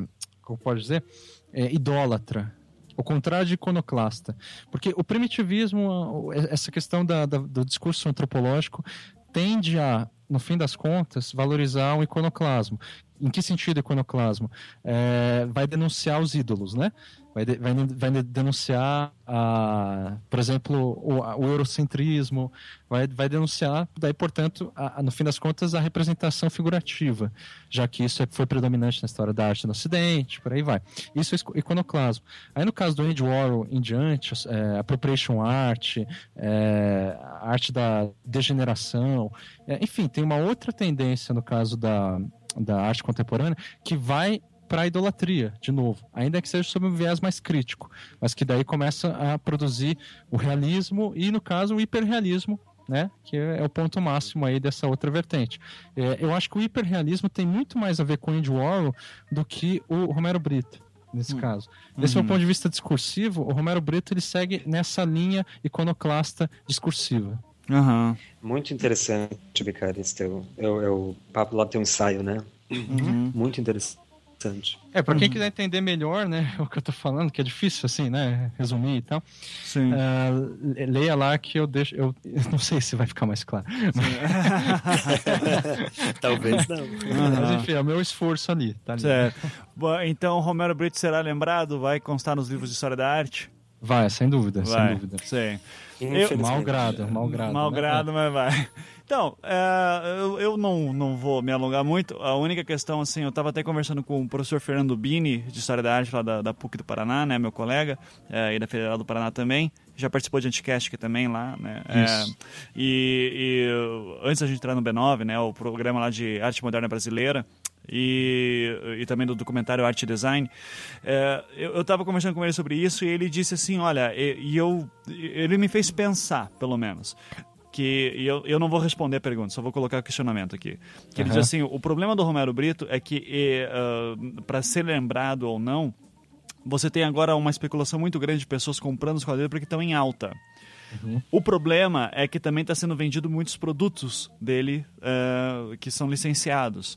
Sim. Então, uh, ele corre um risco, que eu não sei se vai ser único na, na, história da arte nesse sentido, de ser um artista que vendeu pra caralho durante um tempo, a preços altíssimos, mas que será desvalorizado com o tempo por conta da quantidade de produtos licenciados que está tendo. Então, ele arrisca não ser lembrado por causa da própria gestão que faz. Só que nesse sentido já pode estar tá morto e, e foda-se. É, então é assim, é, pelo menos eu fico numa incógnita, porque poderia, a crítica que pode, pode ser feita a isso é dizer, não, mas peraí, o Andy Warhol tem sopa de, de Campbell até ir Isso. pro caralho. Uh, mas veja, o, o, em questão de quantidade, o Romero Brito ganha por um milhão de vezes ao Andy Warhol. Então é um caso que pelo menos é Mas curioso. Você tá fazendo uma comparação anacrônica. Né? Tá, sim, tô, tô fazendo. Anacrônica de, de propósito. Uh, faz mas, sentido, mas. É, mas é, é que é só um, questionamento interessante a ser colocado, porque eu não sei dizer se ele vai ser lembrado ou não. Eu gostaria que fosse lembrado? Não, não gostaria. Acho que vai ser? Acho que sim mas uh, ele corre um risco que eu acho interessante a gente analisar e ficar de olho por um tempo, assim. Então, é, é isso. Uh, uh, é a minha opinião, cada um tem aqui a sua opinião. Bota lá no cu, Romero Brito. É, eu... Bota lá, Ifan, o, o, o linkzinho do, do CCEE, Érico Veríssimo, por favor. Você... Eu sempre faço questão de falar esse, desse espaço porque é um negócio. Ah, por favor, isso. Fala, fala, fala, um pouquinho sobre ele. Fala, fala, um pouquinho sobre ele, então, Gustavo. E que, e que eu acho muito pouco visitado. Não sei, me, me parece. Eu só vou lá uma vez por semana porque eu dou aulas de desenho lá. E é um espaço incrível no centro de Porto Alegre, que é no centro histórico, foi na rua dos, das Andra, dos Andradas, né? E é um espaço incrível, tem seis andares, tem o museu do Érico Veríssimo ali, onde tem um histórico sobre as obras e tal, uma biblioteca, um espaço uhum. finíssimo, com uma equipe de trabalho fantástica, assim, um pessoal muito engajado, e é um espaço público.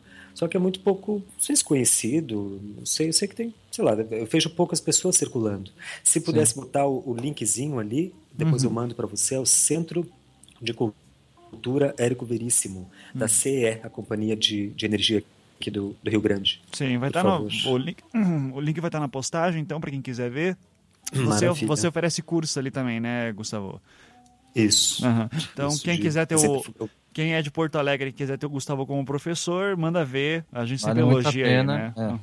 Então, maravilha. É isso, então, gente. Muito obrigado pelo papo. Duas horas aí, desmistificando ou quebrando Nossa. ou complicando mais o Romero Brito. Acho é, que ele não merecia. Não merecia, mas tudo bem. O, o, os craquentos da Cracolândia do Anticast pediram. Então, tá aí um presente para vocês. Então é isso, gente. Obrigado. Até semana que vem, gente. Tchau. Tchau. Valeu. Abraço.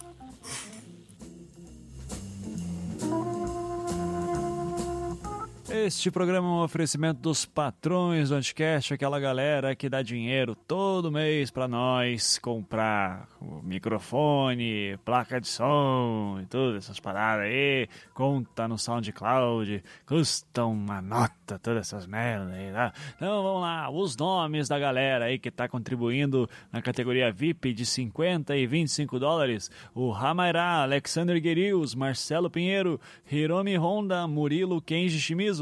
Felipe Santos e Fernando Sussman, todos na categoria de 50 dólares. E na categoria de 25 dólares, Gustavo Miranda, Gabriel Cano, Marlon Fernandes Rodrigues Alves, Thiago Luiz Silva, Diego Ferreira, Guilherme Sena, Caio Henrique e Shi Sagara. Vocês é, fiquem de olho também, lembrando, se vocês já contribuíram há mais de três meses, vocês têm possibilidade aí de uma uh, uma consultoria acadêmica minha, do Becari ou do Ankara. Entre em contato para a gente poder trocar uma ideia, então. E também os patrões aí de 50 dólares que estão há mais de três meses. Lembrem-se, vocês podem participar do Anticast. Já mandei e-mail para vocês. Pouca gente respondeu. Respondam ou não querem participar. Daí depois não reclama. Então, é isso. Obrigado todo mundo aí que está contribuindo na categoria VIP e, obviamente, aquela massa de gente também que está contribuindo com valores menores, mas que tem ajudado muito a gente. Como sempre dizemos, se todos os nossos ouvintes dessem um dólar, nós estávamos ricos morando no Caribe. Por favor, mande-nos para o Caribe. Um beijo e até semana que vem. Tchau!